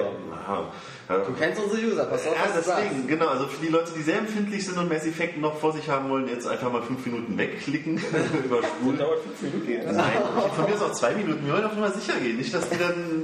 Man kennt die Kommentare. Ja, Angst, dass sie voll auszuschlagen. Ja, was mir halt zum Beispiel jetzt extrem gut gefallen hat äh, auf Ilium war halt diese völlig überraschende Verfolgungsjagd in diesem Gleiter. Ich musste sofort an Star Wars und Coruscant ja, denken. das war bei DLC, oder? Wenn ich mich nicht irre. auf der Playstation-Version ist das alles integriert. Ach ja, wie schön. Ja, ich weiß nicht, was DLCs und was nicht. Für mich ist alles perfekt. Das ist alles mit drin im Spiel. Das jedenfalls alles zu dem Shadow Broker. war das halt, äh, fand ich so abgefahren, diese ganze Mission und auch wie es dann halt endet mit dem Shadow Broker, das Finale da von dieser Mission. Ich saß da wirklich so drei, vier Stunden an diesem Samstagnachmittag und hatte Gänsehaut, weil ich so überrascht war mit, von dieser Flugsequenz, von der Grafik und habe überlegt, Mensch, also wenn Skyrim jetzt kommt, also ich freue mich immer noch wie ein Schnitzel drauf, aber Mass Effect setzt die die Flugsequenzen. Nee, aber Mass Effect hat jetzt so in einigen Momenten bei mir die Latte schon wieder so extrem. Latte. Ja, bei dir die Latte hast du gesagt. Entschuldige mal. Ja. Da kann man aber nichts falsch verstehen, ja. Ja, ja, die hohe Latte. Aber halt deine Latte schön da bei dir, bitte. Ja, ja, keine Angst, ich bleib hier. Egal wie hoch die gesetzt ist. Dann keine Ja, Zeit ja, mehr das, das Podcast-Gerät wackelt schon. Ja, es hat auf Oh, jeden Ekel. Fall es hat den Maßstab ganz weit nach oben gesetzt. So. Und ich mich frage, ob Skyrim das echt noch alles toppen kann, weil ich bin jetzt so in diesem Mass Effect-Universum drin und ich will jetzt in jeder freien Minute Mass Effect spielen und freue mich jetzt schon wieder fast nur noch auf den dritten Teil.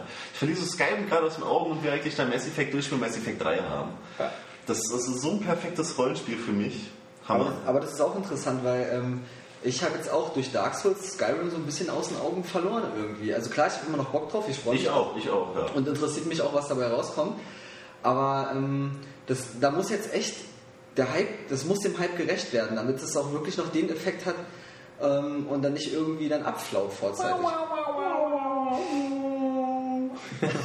Wird eher unwahrscheinlich, würde ich sagen. Ja, aber schauen wir mal. Ja. Weil der Hype einfach schon viel zu groß ist. Ne? Na, dann habe ich auch noch eine Runde Renegade Ops gespielt. Ah. Mit dem Jan zusammen im Koop. Und habe da festgestellt, dass es im Koop keinen einzigen Erfolg gibt. Echt tolle Sache. Ich habe mit, ich hab mit den drei Missionen gespielt und wundere mich so die ganze Zeit, warum ploppt eigentlich nicht mal was auf? Ach, das ist so Mission geil, ja? Nee, war ich mal, aber ich, ich finde es ganz gut, wenn was ist. So. ich arbeite jetzt nicht zielstrebig darauf hin. Wie gesagt, diese Okay, also- Raumgeschichte in GTA 4 hat mich geprägt. und äh, habe dann halt auch mal alleine gespielt. Äh, Renegade Ops, also jetzt auch mal verglichen, alleine für die Erfolge und zu zweit halt fürs Erlebnis. Ist ein sehr cooles Twin-Stick-Erlebnis, weil ich stehe auf diese Shooter. Und da kann ich Jan in dem Test vollkommen zustimmen. Es ist sehr, sehr gelungen in allen Punkten, weil ich habe auch frühe Titel gespielt wie Assault Heroes und die sehen jetzt rückblickend natürlich grafisch ziemlich schwach aus und Renegade Ops es hat eine echt fette Optik, kann man nicht anders sagen. Es ist so detailliert. Man merkt, dass es von den Just Cause Machern ist. Es könnte jetzt in einer anderen Perspektive auch nur das Just Cause fast sein. Es ist Aha. spektakulär. Wenn du zum Beispiel oben auf Bergen lang fährst und du siehst unten das Meer und die Küste, dann hast du eine Tiefenunschärfe. Bei Explosionen fliegen dann die Vögel durch die Sträucher und es ist so viel los auf dem Bildschirm für einen Download-Titel. Wirklich Wahnsinn. Hat mich sehr begeistert. Cool. Auch gerade dieses Auflevel-System, was Jan auch schon berichtet hatte mit den Perks, dass du halt ständig einen Stufenaufstieg hast. Und wie bei Gizze Multiplayer, ständig ploppt was auf, vier Punkte gesammelt und hier eine Erfahrung und nach dem Level kannst du wieder die neue Waffen kaufen und aufrüsten. Das fetzt schon. Das ist ein besserer Download-Titel. Hm, Sehr gut. Apropos Fetzen. Äh, äh, Philipp ist ja hier auch neu am Start. Ähm, diese Woche sozusagen seinen Einstand gefeiert. Kannst du ja irgendwie äh, nochmal so kurz äh, Hallo in die Runde sagen. Äh, damit meine ich die Zuhörer, nicht uns. Ja, das hatte ich schon. Ja, das ist mir klar. Aber vielleicht mal kurz, dass du dich vorstellst vielleicht. Ähm, äh, wie alt du bist, äh, warum du hier bist, äh, was du vorher gemacht hast. Ja, okay, okay. Vorstrafenregister, so eine Sache. Ja, das, äh, Ja, das wüsste ich. Dann das, das Gesicht kenne ich doch. Scheiße. ähm, ja, nee, klar. Also mein Name ist Philipp Opfer und... Ähm, Ja, Opfer. Also nicht Opfer. Wir haben es auch ganz oft falsch verstanden. Ja, das ist dieser Grundschulwitz, der Philipp jetzt dann wieder hochkommt bestimmt. Ne? Den hast du noch nie gehört, ne? Nee, habe ich noch nie gehört. Äh, bin jetzt Meint ihr uns Überrascht mich jetzt total. Na egal. Ich weiß also, ähm, Ja, ist Opfer. Alex, kann ich bitte? Bitte. Ja, danke. Die hören nicht immer Also. zu, du kannst doch einfach erzählen. Ja, genau, das ist Ach völlig. so, das ist ja voll unfreundlich. Ja. Das wissen halt die Hörer nicht. Doch. Die wissen nicht, dass Alex sich gerade einen runterholt. Nun ja. Ja, also nochmal Dauert vorn. noch. Ähm, bin halt für, wie es aussieht. Nee, das runterholen. Also, Ich lasse mir ganz Zeit. Ein Genießer. In meinem Alter ist es nicht mehr so wie bei Oscar so rein, raus, runter. Da, also. Oscar? Muss ja schnell gehen. Ich, ich meine, meistens muss ich auch äh, mehrere Frauen bedienen, äh, da habe ich nicht mehr Zeit. Das ist voll geil, wie dich das die das Konzept bringt. So war es mir damals auch beim ersten ich, Podcast. bin da, ich, ich bin damals ein bisschen geschockt über die Gespräche. Aber In meinem ersten Podcast hat es auch über eine Stunde gedauert, bis ich mich vorgestellt habe, weil ich ständig unterbrochen wurde. Also mach einfach. okay, dann mache ich mal einfach. Nils ist mein neuer Freund. Da wählt ihr nichts drauf ein. Da ist die Tür. Okay. Ja, komm, jetzt erzähl doch Ja, mal. das war okay, ja, noch vorne. Also, ich bin Philipp Opfer und ähm, jetzt 20 Jahre alt und Einfach Ich habe jetzt vor kurzem das Abi beendet. Gut, vor kurzem, ein paar Monate schon her, aber sagen wir mal vor kurzem. Und ähm, ja, mein Gott, spielen. Hat eigentlich so angefangen mit sechs, mit einem guten alten Gameboy. Und dann mit zwölf war es für mich sicher, dass ich gerne diesen Beruf arbeiten möchte. Und, Ja, Beruf kann man das doch ich- nennen. Also oder was? Ja, ja. so Beschäftigung. Also, bei dir war, Das bei ist dir, ja das Tolle. Das ist, ja, das ist Beschäftigung, Beruf, Also, Hobby zusammen. Gameboy war bei dir die erste Hardware. Ja, die erste Arbeit mit Kirby's Island, Kirby's Dreamland. Nee, Kirby Streamland, ja. Kirby's Dreamland hat mir dann irgendein so einen Arsch gestohlen. Das war cool. Äh, Ja, das war echt mit dem cool. Titel habe ich auch eine Geschichte. Ich Ja, bin damals ja. krank gewesen und musste zu Hause bleiben und äh, hatte von einem Kumpel den Gameboy und Kirby Streamland. Ich habe den ganzen Tag gespielt, meine Eltern haben das nicht gecheckt. Und das war ein richtig geiler Tag. Das ist ja noch sie in der Schule mal alle zu dir gesagt haben, ey, der Oscar, der saugt wie Kirby. Dicke Backen. Das habe ich erst nach äh, diesem Tag verstanden. Naja, und ähm, nachdem ich mich eine Weile umgesehen habe, wo ich denn unterkommen könnte, bin ich dann bei Area Games, nee, Area Games heißt Ja. es ja, Area Games schließlich Ja, gelandet. oder Area Games, wenn man cool ist. Aber auf der anderen Seite war das Ja. eine sehr kurze Zusammenfassung. Ich war sechs Jahre alt, hatte einen Gameboy und dann wurde ich bei Area Games. Was hast du denn so in letzter Zeit gespielt? So, was sind deine? Lieblingsspiele? Lieblingsspiele sind Shooter, Rollenspiele, Action-Adventure und ich habe ein Herz für japanische Rollenspiele auch. Aber auch kein Sport. Nee, Also Era Games bleibt weiterhin ohne Sport. ja, Aber mit Rennspielen. ab und zu, wenn Arcade-Rennspiele sind okay. Sim- Sim- Simulationen, naja, geht so. Nee, aber was ich vor kurzem gezockt habe, ähm, auch Rage.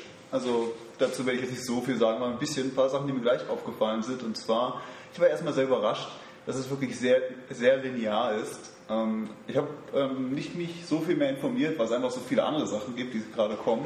Und als ich dann gespielt habe, dachte ich mir, ja gut, fährst du mal nach oben, ja, schon ist mein Wagen explodiert, ne, da darfst du erst später hin. Also das war quasi dann die Einführung, du gehst gefälligst diese Linie und nirgendwo anders hin. Ähm, das andere, was, was mich gestört hat, sofort, ist, dass es auf der europäischen Version eine englische Sprachausgabe gibt. Und als Fan von englischen Sprachausgaben und so weiter, hat mich das schon ziemlich gestört. Als ich nur die Möglichkeit hatte zwischen deutscher oder französischer. Und ja, Und wie ist so die französische Spur? ja, Die ist der Spur. Und ähm, es ist einfach nur, warum? Ich meine, ich installiere schon fast 8 GB. Die 200 Megabyte hätten mich dann auch nicht gestört. Also ja, ich spiele auf der PlayStation 3 Version und dort äh, stört mich vor allen Dingen, also das Spiel sieht wirklich gut aus, wirklich sehr gut, gerade für Konsole. Aber dieses Nachladen der Texturen, ich habe das noch nicht so viel auf der Xbox gesehen, so auf der 360, wie stark es dort war. Aber dieses ständige Nachladen von Texturen, wenn ich mich nur mal ein bisschen umsehen möchte, das zieht einen schon ziemlich raus aus dieser Atmosphäre. In sich ist das Spiel immer noch ein ziemlich vernünftiger Shooter. Also es ist jetzt auf jeden Fall kein Rollenspiel. Es ist ein linearer Shooter, nicht ja, mit Tunnelblick. eigentlich. Erinnert halt eher an so ein Endzeit äh, Doom 3 äh, ohne Monster. Jedenfalls ohne so ganz krasse Monster. Nein, doch nicht. Mal gucken, ne? was Ja, ja, kommt. ja, ja, ich weiß, Ich habe aber schon gehört, was mit irgendwelchen Riesen auch riesen und auch gibt auch riesige Endgegner, aber, Ja, aber, aber so diese klassischen Doom-Monster gibt es natürlich nicht so sehr. Weil äh, da ist ja auch nicht, dass man gegen Monster aus der Hölle kämpft. Ähm, und was hast du noch so? Du hast äh, Parasite Eve gespielt? Ja, Parasite Eve 2. Ähm, 1 vor kurzem durchgehabt auf dem PlayStation Network Store. Finde ich mal ganz praktisch für PlayStation 1 Spiele oder so. Die kriegt man dann meistens ganz günstig. Und Parasite Eve 2 war halt dabei. Ähm, für die, die jetzt vielleicht nur die PSP-Version äh, kennen, die jetzt 10 bis 11 Jahre oder so nach dem zweiten Teil erschienen ist, ähm, Parasite Eve 2 ist so ein Survival-Horrorspiel, ähnlich wie die ersten Resident Evil-Teile und steuert sich auch so und deswegen ein bisschen gewöhnungsbedürftig, aber es funktioniert. Und naja, es, gerade weil es diese. War der auch von Capcom oder war das von Konami? Ähm, das war von Square. Ah. Aber, aber, aber nicht Square Enix. Square Ja. Enix war es dann, ja. dann Third Birthday, also Ja. dieser inoffizielle, also der geistliche Nachfolge, sagt Mhm. man ja, hat man auch gemerkt, weil was die mit dem Charakter gemacht haben, ist wirklich eine Frechheit. Das war so ein bisschen wie Metroid Other M, kann man es Mhm. mit vergleichen, dass einfach diese Frau dann nicht mehr wirklich so selbstständig und wunderbar drauf war, sondern einfach, ja, hm, was muss ich jetzt? Ah, ich weiß ja nicht so. Oh, ich bin so irgendwo ein Mann in der Nähe, der mir helfen kann. Oh, Ich bin so schwach, obwohl ich schon tausend böse Monster besiegt habe. Und was für Konsolen hast du alle zu Hause? Konsolen, ähm, Konsolen äh, PS3, Der will ich Game, auch mal ein Vorspiel machen. PS3, Gamecube, ähm, N64, den Gameboy immer noch Samus. in der Schatulle, damit er nicht zu sehr verranzt. Samus Maximus. Und ähm, was war es noch? Äh, ich hatte meine Wii, aber die habe ich dann verbannt, als ich so enttäuscht vom Super Smash Bros. Brawl war. Das war der Grund, weswegen ich mir die Wii gekauft habe, aber nee, überhaupt nicht. Also hauptsächlich Playstation. Äh, ja, hauptsächlich Playstation. Ich meine, ich habe jetzt nichts gegen Xbox oder so, aber eins der Gründe, warum ich mir keine Xbox geholt habe, ist das Abonnement für Multiplayer. Weil ich spiele Multiplayer gerade auf Konsole gerne mal ab und zu, aber ich mag es nicht, diesen Zwang zu haben. Ich muss jetzt diese Goldmitgliedschaft haben und ich muss die auch ordentlich ausnutzen. Den Scheiß hatte ich schon bei World of Warcraft, als ich es mal eine Weile gespielt habe, aber ja, das wäre mir zu stressig auf Dauer. Also hauptsächlich Playstation und PC auch. Also eine der wenigen hier bei Area Games scheint. Ist noch irgendeiner PC bei euch? Also wer Ja. Jan, Ja, ja. Ist, äh, PC will ich auch, wenn es mal was gibt, aber es gibt ja kaum noch was auf dem PC. Und wenn ich die Wahl habe zwischen beiden Systemen, dann nehme ich lieber die Konsole, weil es mir einfach nach irgendwie acht Stunden im Büro am PC irgendwie, finde ich, dann äh, hat die Couch doch mehr Anziehungskraft als, ey geil, lass mal vom einen Schreibtisch zum nächsten gehen. Ja, absolut. Also ich bin auch lieber so auf der Couch sitzen. Ich bin höchstens so pro PC, äh, wenn es um Solitär geht. Ja, oder wenn dann sowas wie Anno 2017 das machst du den ganzen Tag hier. Ja, genau. Nee, aber man hat ja eine größere Glotze und besseren Sound irgendwie. Aber, und vor allem, wenn es Auch so Plug and Play ist viel einfacher. Ja, Keine Kompatibilitätsprobleme. wenn alle Spiele so geil aussehen würden wie Rage, dann hätte ich da noch weniger Probleme. Genau, ja. Nee, ähm, gut, ähm, so viel also äh, zu dem, was wir so gespielt haben. Ich glaube, der Part wird in den nächsten Podcasts immer größer werden, weil einfach so viel scheiße Titel rauskommen. Ähm, scheiß viel Titel. Tja, wobei, scheiß wenig Geld. wobei, nächste Woche wird es nochmal interessant. Ähm, ich glaube, da ist äh, der Oscar, du bist in Hamburg. Jawohl. Du guckst dir Skyrim an, also yes. gespannt. Und äh, die Woche darauf ähm, ist nochmal Nintendo hier äh, in Berlin und ähm, da können wir auch nochmal Zelda Oh. Sword und so was angucken. Also ich habe ja so, das muss ich auch, das wollte ich im letzten, im ersten Teil schon mal sagen. Ich habe jetzt, klar, also mein Rollenspieldurst ist jetzt durch Dark Souls schon so ein bisschen, ähm, ich sag mal, gestillt. Ja, gestillt. Ja. Ich wollte es jetzt ein bisschen. bei Gedost, weißt du? Äh, aber, Gegenstück bei Durst. aber befriedigt kann man, finde ich, auch sehr passend. Ja. Ähm, egal, ich wollte aber sagen, dass ich auf Zelda extrem Bock habe. Ja. Äh, ich weiß noch, als es angekündigt wurde, ging es mir so, ach ja, wieder Zelda. Schild sammeln, Schwert, Bogen und so weiter und so fort. Bom. Und ich war relativ ähm, gelangweilt schon und dachte, ja, das, das wird wahrscheinlich das erste Zelda-Spiel, auf das ich nicht so sehr Lust habe.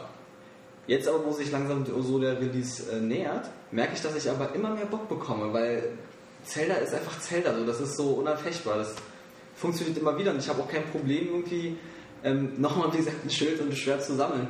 Einfach die, die Grafik finde ich super. Ja. Das klingt einfach fantastisch und einfach, das ist so ein Feel-Good-Spiel. Irgendwie, man, man spielt es, man, man lebt da drin und fühlt sich gut dabei, hat keinen Druck, keine Hektik und äh, geht auch mit einem guten Gefühl am Ende raus. So. Und äh, das, ich liebe Zelda über alles. Und deswegen ist, wie gesagt, Ocarina of Time war ja schon für mich das eines der besten Spiele sowieso. Und ähm, bei Skyward Sword, da freue ich mich richtig. Was natürlich ähm, dadurch, äh, dass jetzt so eine Spieleflut ist, ein bisschen nachlässt, ist, finde ich, so ein bisschen so die Newsfront, weil jetzt natürlich irgendwie die meisten Leute so newstechnisch äh, nicht mehr so viel rausbringen, die Publisher, ähm, kaum noch was zeigen, weil sie halt auch damit beschäftigt sind, die Titel alle rauszubringen. Ähm, aber ein paar News gab es natürlich die Woche. Die, äh, die größte News der Woche war natürlich eine News, die nichts mit Spielen zu tun hatte Ja. nämlich dass äh, Steve Jobs gestorben ist. Und ähm, das war natürlich für, für Leute äh, wie unser eins, die äh, auch gerne mit äh, Apple-Produkten arbeiten, ähm, schon ziemlich äh, niederschmetternd. Ich meine, auf der einen Seite, es war ja absehbar, er war ja gesundheitlich nur schon sehr stark angeschlagen und hatte sich ja irgendwie vor einem Monat schon verabschiedet und äh, aus dem aktiven Geschäft und gesagt, äh, auch die beratende Funktion bei Apple kann er nur so lange einnehmen, wie es gesundheitlich geht. Und jetzt geht es halt nicht mehr. Und nun, äh, vier Wochen später, ja, äh, ist es dann halt soweit. Also das Spannende will ja nur sein, also man kann ja zu, zu der, zur Firma Apple stehen, wie man will. Es gibt Leute, die mögen sie, es gibt Leute, die lieben sie und dann gibt es genauso viele Leute, die hassen die Firma. Ähm, vermutlich die meisten bei Microsoft oder so. ähm, aber auf der anderen Seite muss man sagen, dass halt äh, Steve Jobs schon jemand war, der sozusagen den Alltag und, und vieles ähm, einfach extrem geprägt hat, weil, weil das, das große Kunststück von Apple ähm, waren ja gewisse Produkte eben einfach so, so, so gut und so einfach und so benutzerfreundlich zu machen, gerade in den letzten fünf Jahren. Ähm, weil äh, da, da ging es ja erst los mit, mit, mit äh, iPhone äh, und iPod, dass äh, meistens er es geschafft hat, Produkte, die es vorher schon gab, oder Technik, die es vorher schon gab, immer so visionär umzusetzen, dass sie plötzlich so intuitiv, so einfach, so, so ähm, wirklich äh, ja auch ähm, immer ästhetisch sehr, sehr ansprechend umzusetzen, ähm, dass, dass sie dann den Durchbruch hatten. Also ich meine, MP3-Spieler gab es auch schon vor, vor dem iPod, ähm, waren aber eher eine Nische. Dann kam der iPod, dann hatte irgendwie fast jeder einen MP3-Spieler. Smartphones gab es auch schon vor dem iPhone, aber erst mit dem iPhone hat auch Mutti und Omi und sonst wer äh, oder die Frau verstanden, also jetzt so die jeweilige Ehefrau verstanden, ähm, dass sowas auch cool sein kann. Mit dem iPad genauso. Also das ist auch, das sind halt so Sachen, die äh, wirklich es geschafft haben, so aus Technik so einen, so einen unauffälligen kleinen Helfer zu machen oder so, den, den viele Leute nicht mehr wissen wollen. Und ähm, ich bin gespannt eben, wie, wie, wie stark dann der Einfluss von einer einzelnen Person wie Steve Jobs eben war. Ähm, was jetzt mit einer Firma wie Apple passiert die nächsten 5, 6 Jahre, wenn vielleicht so ein treibender Innovationsmotor nicht mehr da ist. Ähm, ob dann eben so eine, also viele haben ja schon gesagt, das passt ja jetzt irgendwie, das in derselben Woche war ja auch die, die Ankündigung des neuen iPhones und dann sind nur alle mit langen Gesichtern rausgegangen, weil sie gesagt haben, wir wollten ein iPhone 5 haben und wir wollten irgendwas Neues haben. Was wir bekommen? Wir bekommen ein iPhone 4S und das sieht genauso aus wie das alte, ist halt nur drinnen technisch aufgebaut, aber irgendwie ist es nicht der große Wurf. Und dann ist da noch dieses Siri dabei, äh, so, ein, so ein Spracherkennungssystem, was äh, in, in den Videotrailern total beeindruckend aussieht. Hey, du, äh, sag mir doch mal schnell, wo in der Nähe ein gutes Restaurant ist. Äh, das nächste gute Restaurant. Weißt du, das ist halt so. Das nächste Restaurant. Ja, ja, so, so ganz so scheiße spricht die gar nicht, aber äh, das ist halt, äh, ich glaube, äh, gerade im Deutschen funktioniert das sowieso nicht ganz so, weil ähm, dieses Siri, diese Spracherkennung, dieser, dieser Computer, der auch erstmal nur in dem iPhone 4S drin ist, weil das alte iPhone 4 nicht die nötige Hardware-Power dafür hat, angeblich. Ähm, diese Spracherkennung Siri arbeitet ja zusammen mit dieser ominösen, geheimnisvollen Super-Suchmaschine Wolfram Alpha, äh, die halt eben auch so auf komplexe Fragestellungen und so reagiert. Also der man immer so was fragen kann, so nach dem Motto, ähm, ja, Wird mein Leben irgendwann besser? ja genau, oh, ja. Bei dir würde dann Nein rauskommen? Ja, dir würde das Gerät anfangen zu explodieren. Also einfach Selbstmord machen. Ja. Das ist zu traurig. Weil es einfach Das mein Besitz ist. Ja. ich will nicht werden. Also schauen wir mal. Ähm, ich meine, auch gerade für, für, äh, für uns als, als Spieler und so ist natürlich überhaupt die, ähm, vor, vor zehn Jahren oder so waren für Spieler Apple noch überhaupt gar kein Thema. Und jetzt natürlich ähm, durch die ganzen iOS-Geschichten und, und Spielen auf, auf äh, Apple-Plattformen wie iPhone und äh, iPad sehr stark ins Zentrum gerückt und äh, man sieht es ja auch immer mehr. Also wenn man vor fünf oder sechs Jahren auf einer, auf einer Spielemesse war oder so, dann, dann, dann rannten da vielleicht zwei Leute mit einem MacBook rum und das waren so die großen äh, Außenseiter und, und jetzt irgendwie äh, rennen zwei mit einem Windows-PC rum und sind die großen Außenseiter, die noch Ja. so, einen- so einen Dell-Laptop irgendwie haben.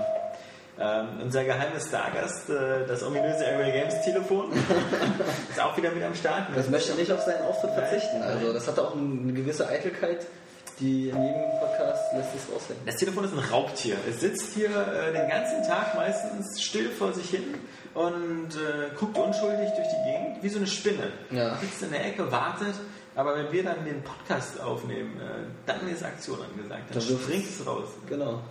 Widerlich. Ähm, ja, genau, so viel zu Steve Jobs. Ähm, die Firma Apple wird ja noch weiterhin da sein.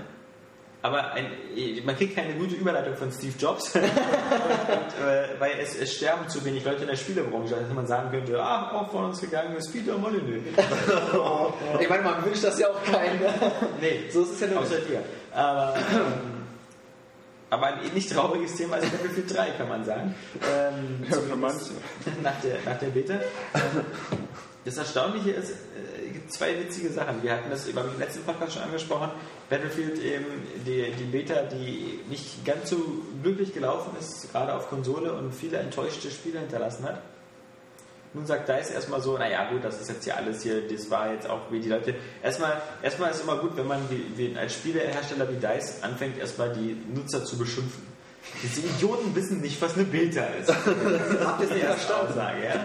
Ähm, naja, ich meine, diese Idioten da draußen, die die Beta spielen und enttäuscht sind, die wissen aber vielleicht schon, was eine Beta ist. Und vielleicht spielen sie eben auch sowas wie die Uncharted 3 Multiplayer Beta oder die äh, Diablo 3 Beta und sind einfach von der Beta einen andere, anderen Grad von Fertigstellung gewohnt. Also mit Beta ist nicht mehr gemeint, dass irgendwie da, äh, dass man Clipping-Fehler hat, dass man plötzlich in der Erde versinkt, dass man irgendwie krass komplexe, große Grafikfehler hat sondern ähm, das ist, glaube ich, was, was die Leute aus einer Beta nicht mehr unbedingt erwarten. Und deshalb sollte man da vielleicht nicht erstaunt sein. Ähm, auf alle Fälle, nachdem sie jetzt erstmal fertig sind mit der, mit der Beta-Nutzer-Beschimpfung, haben sie noch gleich nachgeschoben, dass übrigens zum Start von Battlefield 3 ein Day-One-Patch kommt. Immer ein gutes Zeichen. Was äh, auch schon bedeutet, dass sie wohl davon ausgehen, dass es eine Menge von Pe- Fehlern gibt, die in der Verkaufsfassung schon noch drin sein werden. Ja, es ist ja, wie gesagt, so ein Day One Patch kann man sagen, was man möchte, aber es ist ja eine gewisse Form ähm, von Zugeständnis. Ja. Also sie sehen ja ein, dass da irgendwas nicht ganz stimmen kann. Ja, vor allem ist in der One-Page ein Zugeständnis, dass irgendwie was, dass der Zeitplan anscheinend nicht hingehauen hat. Dass, dass sie irgendwie nicht genug Zeit hatten zum Bugfixing oder ähm, das ist halt so, ich, ich meine, man ist es gewohnt von so Spielen, die so wie von Techland sind, ja, also was wie äh, Dead Island, ähm, dass das ein Day One Patch hat, okay, verwundert keinen, ja, dass man ja froh, dass das Spiel überhaupt startet rein. Aber bei Call of Duty, ja.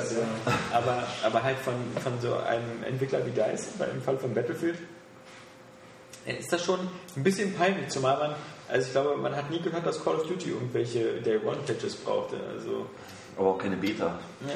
Aber ist auch verständlich, oder? Ich meine, wenn eine Woche später Call of Duty rauskommt, ist natürlich schon was Besonderes. Ich meine, ja, für ich selbst, dass sie das jetzt raushauen wollen und Ja. schon diesen Nee. Vorsprung haben Ja, möchten. ja, na klar. Und das halt mit dem Day One Patch ausgleichen. Ja. Klar, nee, ein bisschen schlechte Pub- Publicity im Kauf am Ende, wenn die Zahlen stimmen. Das ist, äh, ist, ist wohl wahr, aber der, der, klar, der Grund, warum Battlefield jetzt auf den, auf den Markt muss, ist natürlich schon mal, um vor Call of Duty zu erscheinen. Denn danach wäre es irgendwie äh, völlig sinnlos. Aber Oder ein halbes Jahr danach. trotzdem, ja. Wenn die Leute gar keinen Bock mehr auf Call of Duty haben und dann ist Ja. Battlefield auch fertig und schick. Aber bisher war es ja eigentlich nicht so Leute der Fall. Die Leute haben ja eigentlich immer ein ganzes Jahr lang Call of Duty, bis dann das nächste Call of Duty kommt. Also auch so Black Ops oder so wurde ja irre. irre Ja, es ist ja so oder so ein harter Konkurrent, klar.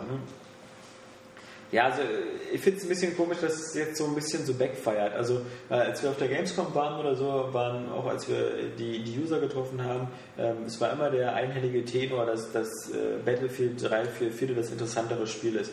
Und alle sich schon so insgeheim, viele sich so gewünscht haben, dass endlich mal ein Spiel ist, was, was irgendwie Call of Duty äh, zeigt, wo der Hammer hängt. Auf der anderen Seite gab es ja diese ganzen Pressemitteilungen von EA, die halt immer offensiv gegen Call of Duty auch gegangen sind. Also irgendwie The Real Call oder ähnliche Sachen war halt immer Anspielung an Call of Duty und es war halt immer nach dem Motto so, wir zeigen jetzt mal Call of Duty wirklich, wo der Hammer hängt. Ja, die Klappe war ein bisschen zu groß. Ja, ja, also ich glaube auch, dass die bei DICE selber gar nicht so froh waren. Ähm, dass, also das Spiel sieht ja auch eher so aus wie so ein Bad Company Nachfolger, so ein bisschen. Ähm, also ich glaube, und Bad Company hat damals auch nie so die Klappe aufgerissen. Die waren immer, wir machen so das Spiel, das ist ein geiler Multiplayer-Shooter, hat auch einen Singleplayer-Teil. Aber, aber sind wir Das ist nicht so geil. Ja, genau. Ich weiß nicht, also ich habe mit Bad Company 1 gespielt. Bei Ja, Bad der war- Company 2 soll ja besser gewesen sein. Nee, Das ist genau das Gegenteil, was ich gehört habe. Ja, weil das Bad, dass man in ähm, Bad Company 1 soll wohl eine ganz, äh, ganz coole Charaktere haben und auch in dem Film Four Kings, ich bin nicht gesehen, aber Ja, ja. irgendwie immer genannt. Und im zweiten Teil ist es eben gar nicht mehr so. Da hast du wieder dein typisches Militärzeug. Also klar, die Charaktere sind noch vorhanden und ab und zu hast du den Charme vom Bad Company 1, aber hauptsächlich war es halt dieses generische Zeug und alle dachten sich, ja, egal, Multiplayer ist toll. Ach so. Nee, ich habe nur den ersten gespielt und da fand ich den Singleplayer jetzt auch nicht so doll, weil, weil ich dachte halt, das war immer so eine Art Multiplayer-Map, die ich so alleine spiele, äh, mit gegen die KI. Und ähm, da, also, da, da mag ich dann beim Singleplayer lieber so eine Schlauchlevel, die dann irgendwie so geil inszeniert sind, als eine leere große Map, äh, wo ich durch die Gegend fahre und mir so kleinere Scharmützel leiste, ohne das Gefühl zu haben, dass da so gerade was richtig Geiles, geskriptetes passiert oder hinter mir ein Hochhaus in die Luft fliegt oder sowas. Was ich bei Call of Duty alle 10 Sekunden habe. Ähm, ja, also wie kurz gesagt, was zu Ja. Battlefield 3 und zwar zu der Beta, der hat jetzt so echt schlechte, na gut, nicht so viel, Ja. aber ist es schon da, ne? Ja, Leute sind nicht so zufrieden. Konsole, Und ähm, könnte wirklich, dass es etwas damit zu tun hat, aber der Sprung von Alpha auf Beta, also Alpha war ja das, was immer gespielt hast auf den Präsentationen, Mhm. also Gamescom, bla, äh, das soll wohl relativ stabil gewesen sein. Und Beta halt wieder super Absturz und alle dachten sich, was ist los? Also das habe ich zumindest noch gehört, dass es wohl schlechter sein soll als die Alpha selbst. Man fragt sich, was ist denn passiert in diesen Monaten? Ja, ich weiß nur, dass, ähm, dass es in letzter Zeit ja immer öfters Betas gibt. Also es gibt jetzt äh, äh, die, die wie, ne, zum, ja, also ich bin jemand, der zum Beispiel überhaupt gar nicht auf Beta steht, weil ich, ich sage immer, die sollen ihre Qualitätssicherung selber machen. Ähm, dann muss ich nicht als Kunde noch mithelfen. Und ich will dann das Ja, gerne gut, aber, haben. aber ich meine, du kannst ja jetzt ungefähr einschätzen mit der Serverbelastung. Das ist auch ein wichtiger Punkt. Ja, Dass du sehen ja. musst, wie viele Leute Ich finde es ja auch immer dabei. toll, dass Leute die Beta nutzen, weißt du, dass Leute das für mich machen. Aber also ich selber warte dann immer, bis das Spiel äh, fertig ist. Dann mecker doch nicht über die Beta. Ich meckere nicht, ich sage nur, ich bin selber niemand, der, der sich für Betas interessiert. Also, ist okay. ähm, und, und ich meine, es gab in, von, in diesem Jahr viele Betas. Es gab so hier die, äh, wie heißt die Uncharted Creed. 3, der Assassin's Auch. Creed, oder halt Gears of War 3 gab es auch die Beta. Und die waren alle, alle äh, stabiler und besser und hatten immer äh, viel besseres, positiveres Feedback als bei Battlefield. Und das ist dann natürlich schon ein bisschen Ja gut, aber Battlefield 3 ist halt auch wirklich eins der allererwartesten Spiele. Ja, aber also alle- War 3 auch. Das Und stimmt auf jeden Fall auch, aber Also- es, ich glaube, es war einiges viel, viel mehr an Hype für äh, Battlefield 3. Ja. Und man hätte, also wenn du jetzt durch die Foren gehst und jetzt Ja, ist ja auch hätte der große Fehler jetzt der, Hype. Deutsche sind auch viele jetzt mit ihren Vorbestellungen vorsichtiger geworden und die gecancelt und Ja, na klar. werden skeptisch. Also was ja auch immer wieder gesagt wird, ist, dass diese, diese, diese Map, die in der Battlefield 3 Beta gespielt dass die wird, nicht Battlefield dass charakteristisch die ist. Battlefield-Charaktere Das ist Bad dass die aber, ja genau, aber dass die eben auch äh, die, die, die Frostbite-Engine ähm, nicht so richtig ausnutzen kann. Also dass sozusagen der Singleplayer viel, viel beeindruckender und Da geht nicht viel kaputt, es gibt keine Ja. Fahrzeuge. Ja, es gibt kaum geile Lichteffekte. Ja, gut, mit der Zerstörung, ich glaube, das soll auf dem PC besser sein. Wir haben Ja. jetzt hauptsächlich die Wobei Konsole. du da ja auch nur so gezielte Sachen, also bestimmte Sachen zerstören kannst. So dieser Pavillon, der da draußen steht und Ja, so. da würde ich mal abwarten, weil ähm, in Bad Company 2 schon, die Frostbite 1 Engine hatte auch Dinge, die du nicht zerstören kannst. Ja, einfach. ganz- Zum Beispiel eine Treppe, ziemlich scheiße, wenn du nicht mehr da hochgehen kannst, ist ja klar. Äh, aber es war trotzdem ziemlich, Faction ziemlich oder beeindruckend und ich bin noch recht optimistisch, was das angeht. Aber mal gucken, wie es im Single, äh, im Multiplayer umgesetzt wird, im Vergleich zum Singleplayer natürlich. Ich auch, also ich bin übrigens auch nach wie vor noch auf Battlefield gespannt. Ja. Sei noch. Ja. Ja, Arschloch. Jedem Äh, das eine. Aber auch für dich, neuer 3DS, neue Farbe. Wie heißt sie? Nee, Ice White, ne? Ja, Snow White? Eiswald, ja, nicht, nicht Snow Snow White, White. nicht Schneewittchen, sondern Eiswald. Ja. Mega Man. Ja. Warum- Also, Äh, Ganz ehrlich, da habe ich mich gefragt, was das soll. ich fand, das sah jetzt nicht so scheiße aus. Es sah jetzt endlich aus wie so ein, wie so ein DSI-Nachfolger. Kommen diese ansteckbaren Slidepads eigentlich auch in den entsprechenden Farben? Ja, bis jetzt noch nicht. Dann sagst du so ein buntes Mischmaschen an. Das sieht doch richtig kacke aus. Ja gut, aber da haben, sind andere Firmen gebrannte Kinder, ja. Also ich meine, diese inkonsequenten Zubehörpaletten, ja, also ähm, wie bei Microsoft, wo es dann auch erst gab es weißen Controller, dann gab es das weiße Chatpad, dann gab es einen schwarzen Controller, aber kein schwarzes Chatpad, dann gab es später doch ein schwarzes Chatpad, dann gab es aber einen silbernen Controller und zu dem auch nichts passte. Also, Komme ich nur eine Farbe an? ja. Also auf alle Fälle äh, müssen wir noch ein bisschen warten auf eine Revision der Hardware. Aber neue Farben lassen sich einfallen. Lustig ist, ein User von uns hat das gleich so mit gepostet, dieses Bild mit dem Apple-Logo hinten drauf. Ja. Cool. Ja, und ansonsten noch eine, eine Geschichte natürlich jetzt, ähm, äh, Microsoft hat angekündigt, dass sie ganz viele tolle Medienpartnerschaften haben, dass eben die Xbox auch in Europa langsam mehr zu so einer TV-Kiste umgewandelt wird. Das soll, wenn ich mich aber nicht irre, erst alles mit dem, mit dem Dashboard Mit dem neuen kommen. Dashboard. Genau. Genau, und ähm, dann können wir endlich die ZDF-Mediathek nutzen. Geil. Wer wollte die nicht schon immer mal auf Ja. der Xbox haben? Eben, äh, auch mal sowas wie Frontal 21, einfach mal so auf den Knopf drücken. ja, gute Spielereportagen. Äh, Sehr professionell. ja, ja, was gibt es noch beim ZDF? Äh, Keine Ahnung. Äh, Ähm, was waren hier? Pixel, Pixelmacher? Pixel. Hieß das so? Gab es das da? Ich kenne nur Point Base. Wie hieß das? Irgendwie Base, X-Base gab es damals irgendwie in den 90ern. Im ZDF, eine Videospielsendung. Nee, äh, was haben wir noch? Was haben wir denn? Also Sky, obwohl mal ganz viel von Sky die Rede war, gibt es in Sky Deutschland irgendwie noch gar nichts. Aber Love-Film, natürlich das, was PS3-Benutzer ja auch schon kennen, ähm, aus ihrer Zwangs-Cross-Media-Bar, äh, weil, weil, weil das ähm, äh, Love-Film da ja auch so ziemlich fest drin ist, dass man es äh, installieren kann oder nicht, aber glaube ich nicht so richtig löschen. Ähm, halt ein Video-on-Demand-Streaming-Dienst. Ähm, wobei LaFilm halt irgendwie Netflix in Amerika immer noch so dieses duale System hat. Also man kann sich dann auch Blu-rays und sowas Filme zuschicken lassen, aber parallel kann man halt auch so einen gewissen Auswahl von Filmen sich dann Streaming-Dienste angucken.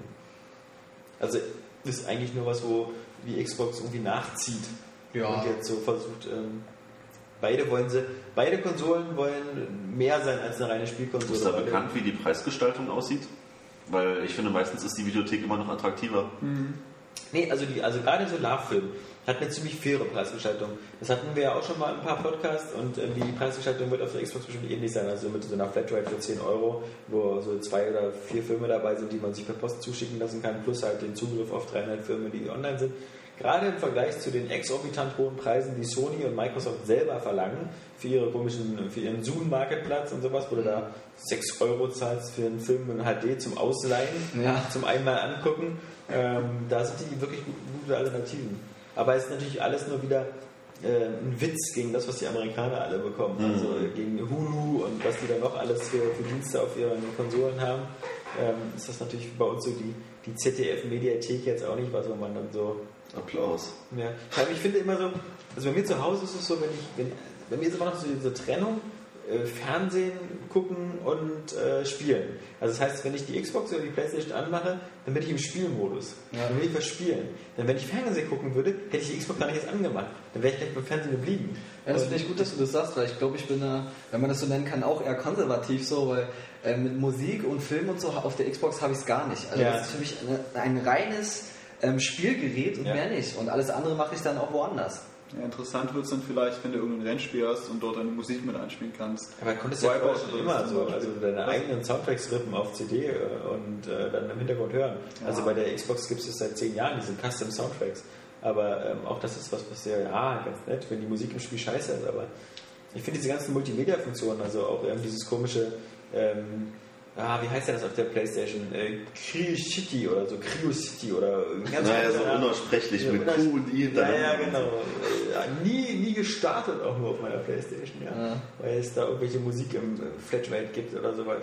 Also ich habe natürlich nichts gegen die Entwicklung, ich finde es auch super, aber ähm, irgendwie hat mich das bisher noch nicht so sehr reizen können, dass ich das auch in Anspruch nehme. Ja, das einzige Sinnvolle finde ich halt wie bei der PlayStation 3 das Blu-ray-Laufwerk. Also das benutze ich halt wirklich. War für mich der Kaufgrund, ja. ja.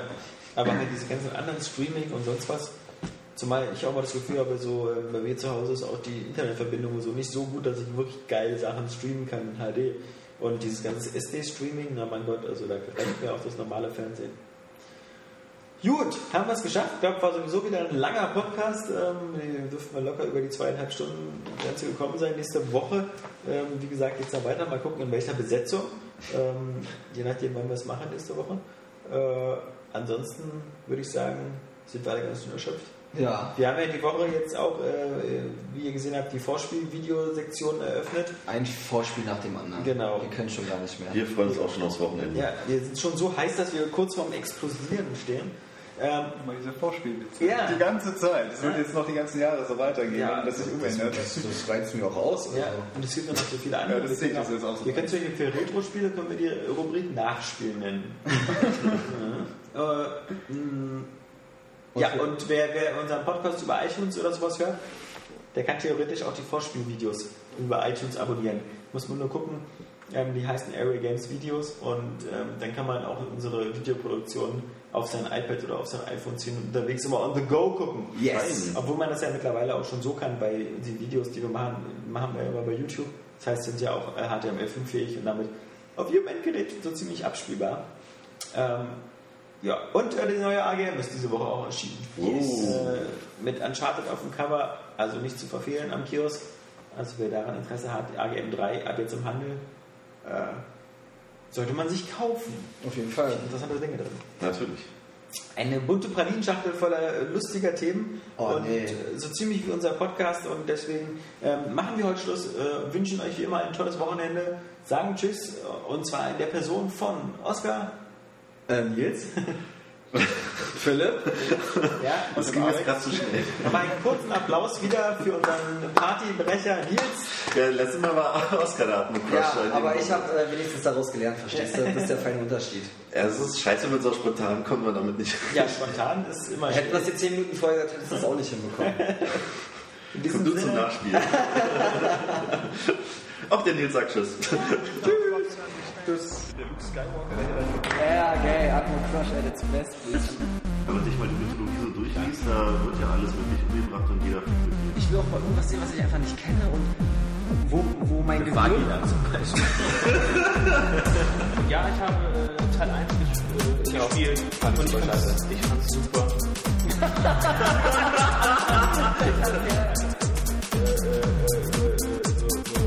Wie macht man einen Haluken?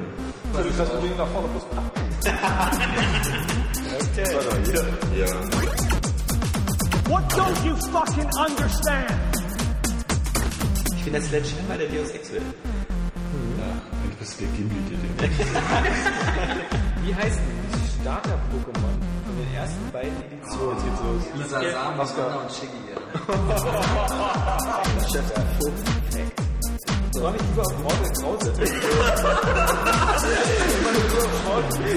Exklusivität scheiße, außer jetzt diese Franchises, die Holzwerken, ja. Klebekraft